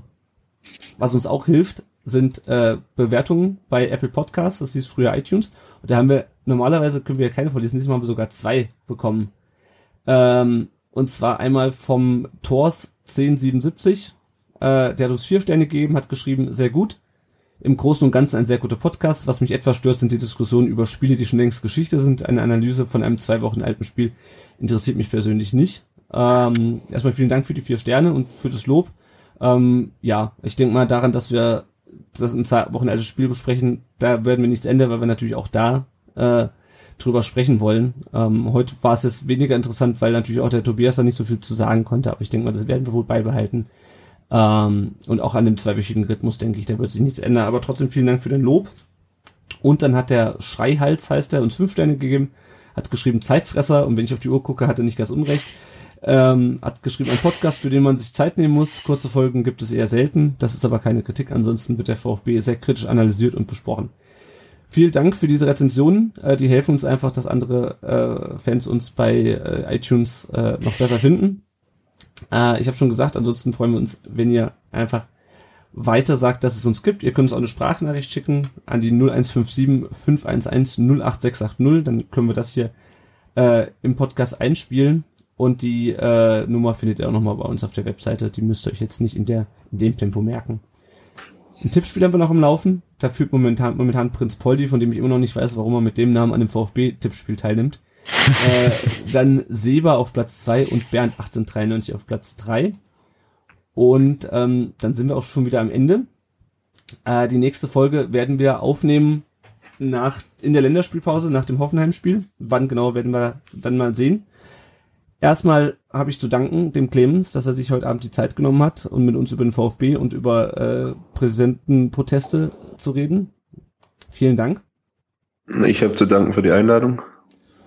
Und vielen Dank auch an den Tobias, dass er sich die Zeit genommen hat, über diese bittere Niederlage äh, für seinen Verein und über Martin Kind zu sprechen, was ja auch immer nicht, vergnü nicht immer vergnügungssteuerpflichtig ist, wie ich das so mitbekommen habe. Ähm, ja, ich habe auch zu danken für die Einladung und ich glaube, also wenn ihr mich Montag gefragt hättet, wäre das Jahr nicht so schnell gekommen. Da bin ich nee. Aber es war, es war trotzdem sehr schön bei euch, äh, tr trotz des Spiels und, und äh, des, des aktuellen Stands von Hannover 96. Sehr schön wie ihr mit dem Schwabensturm in Kontakt treten könnt, das äh, hat der Clemens vorhin schon gesagt. Der Schwabensturm hat auch eine Webseite, die heißt blog.schwabensturm02.net. Äh, ansonsten auf den sozialen Netzwerken hat sie ja auch schon angesprochen, äh, seid ihr nicht zu finden, aber ich denke mal über die, eure Homepage, über die E-Mail-Adresse und einfach vor Ort im Blog 34 kann man gut Kontakt zu euch aufnehmen. Genau. Wenn ihr jetzt Hannover-Fans seid und mitgehört habt oder vielleicht einfach dem Tobias äh, folgen wollt und wissen wollt, was in Hannover so abgeht, dann kann euch der Tobias sicher noch sagen, wie ihr ihm äh, in den sozialen Netzwerken folgen könnt und wo er sonst zu hören ist, wie sein Podcast heißt. Genau, der Podcast heißt Hannover liebt und äh, läuft auf mein Sportpodcast.de. Dort gibt es auch ganz, ganz viele andere Podcasts, äh, ganz viel zum Thema Fußball, aber natürlich auch zu allen anderen Sportarten. Und wer wirklich der Meinung ist, äh, mir folgen zu müssen, at Runner Tobi, also Runner wie der Läufer, Tobi wie Tobi. Gut. Alles klar. Dann, liebe Hörerinnen und Hörer, vielen Dank fürs Zuhören. und wir hören uns in zwei Wochen wieder und euch wünsche ich noch einen schönen Abend. Tschüss. Ciao, vielen Dank auch von meiner Seite. Ciao. Tschüss.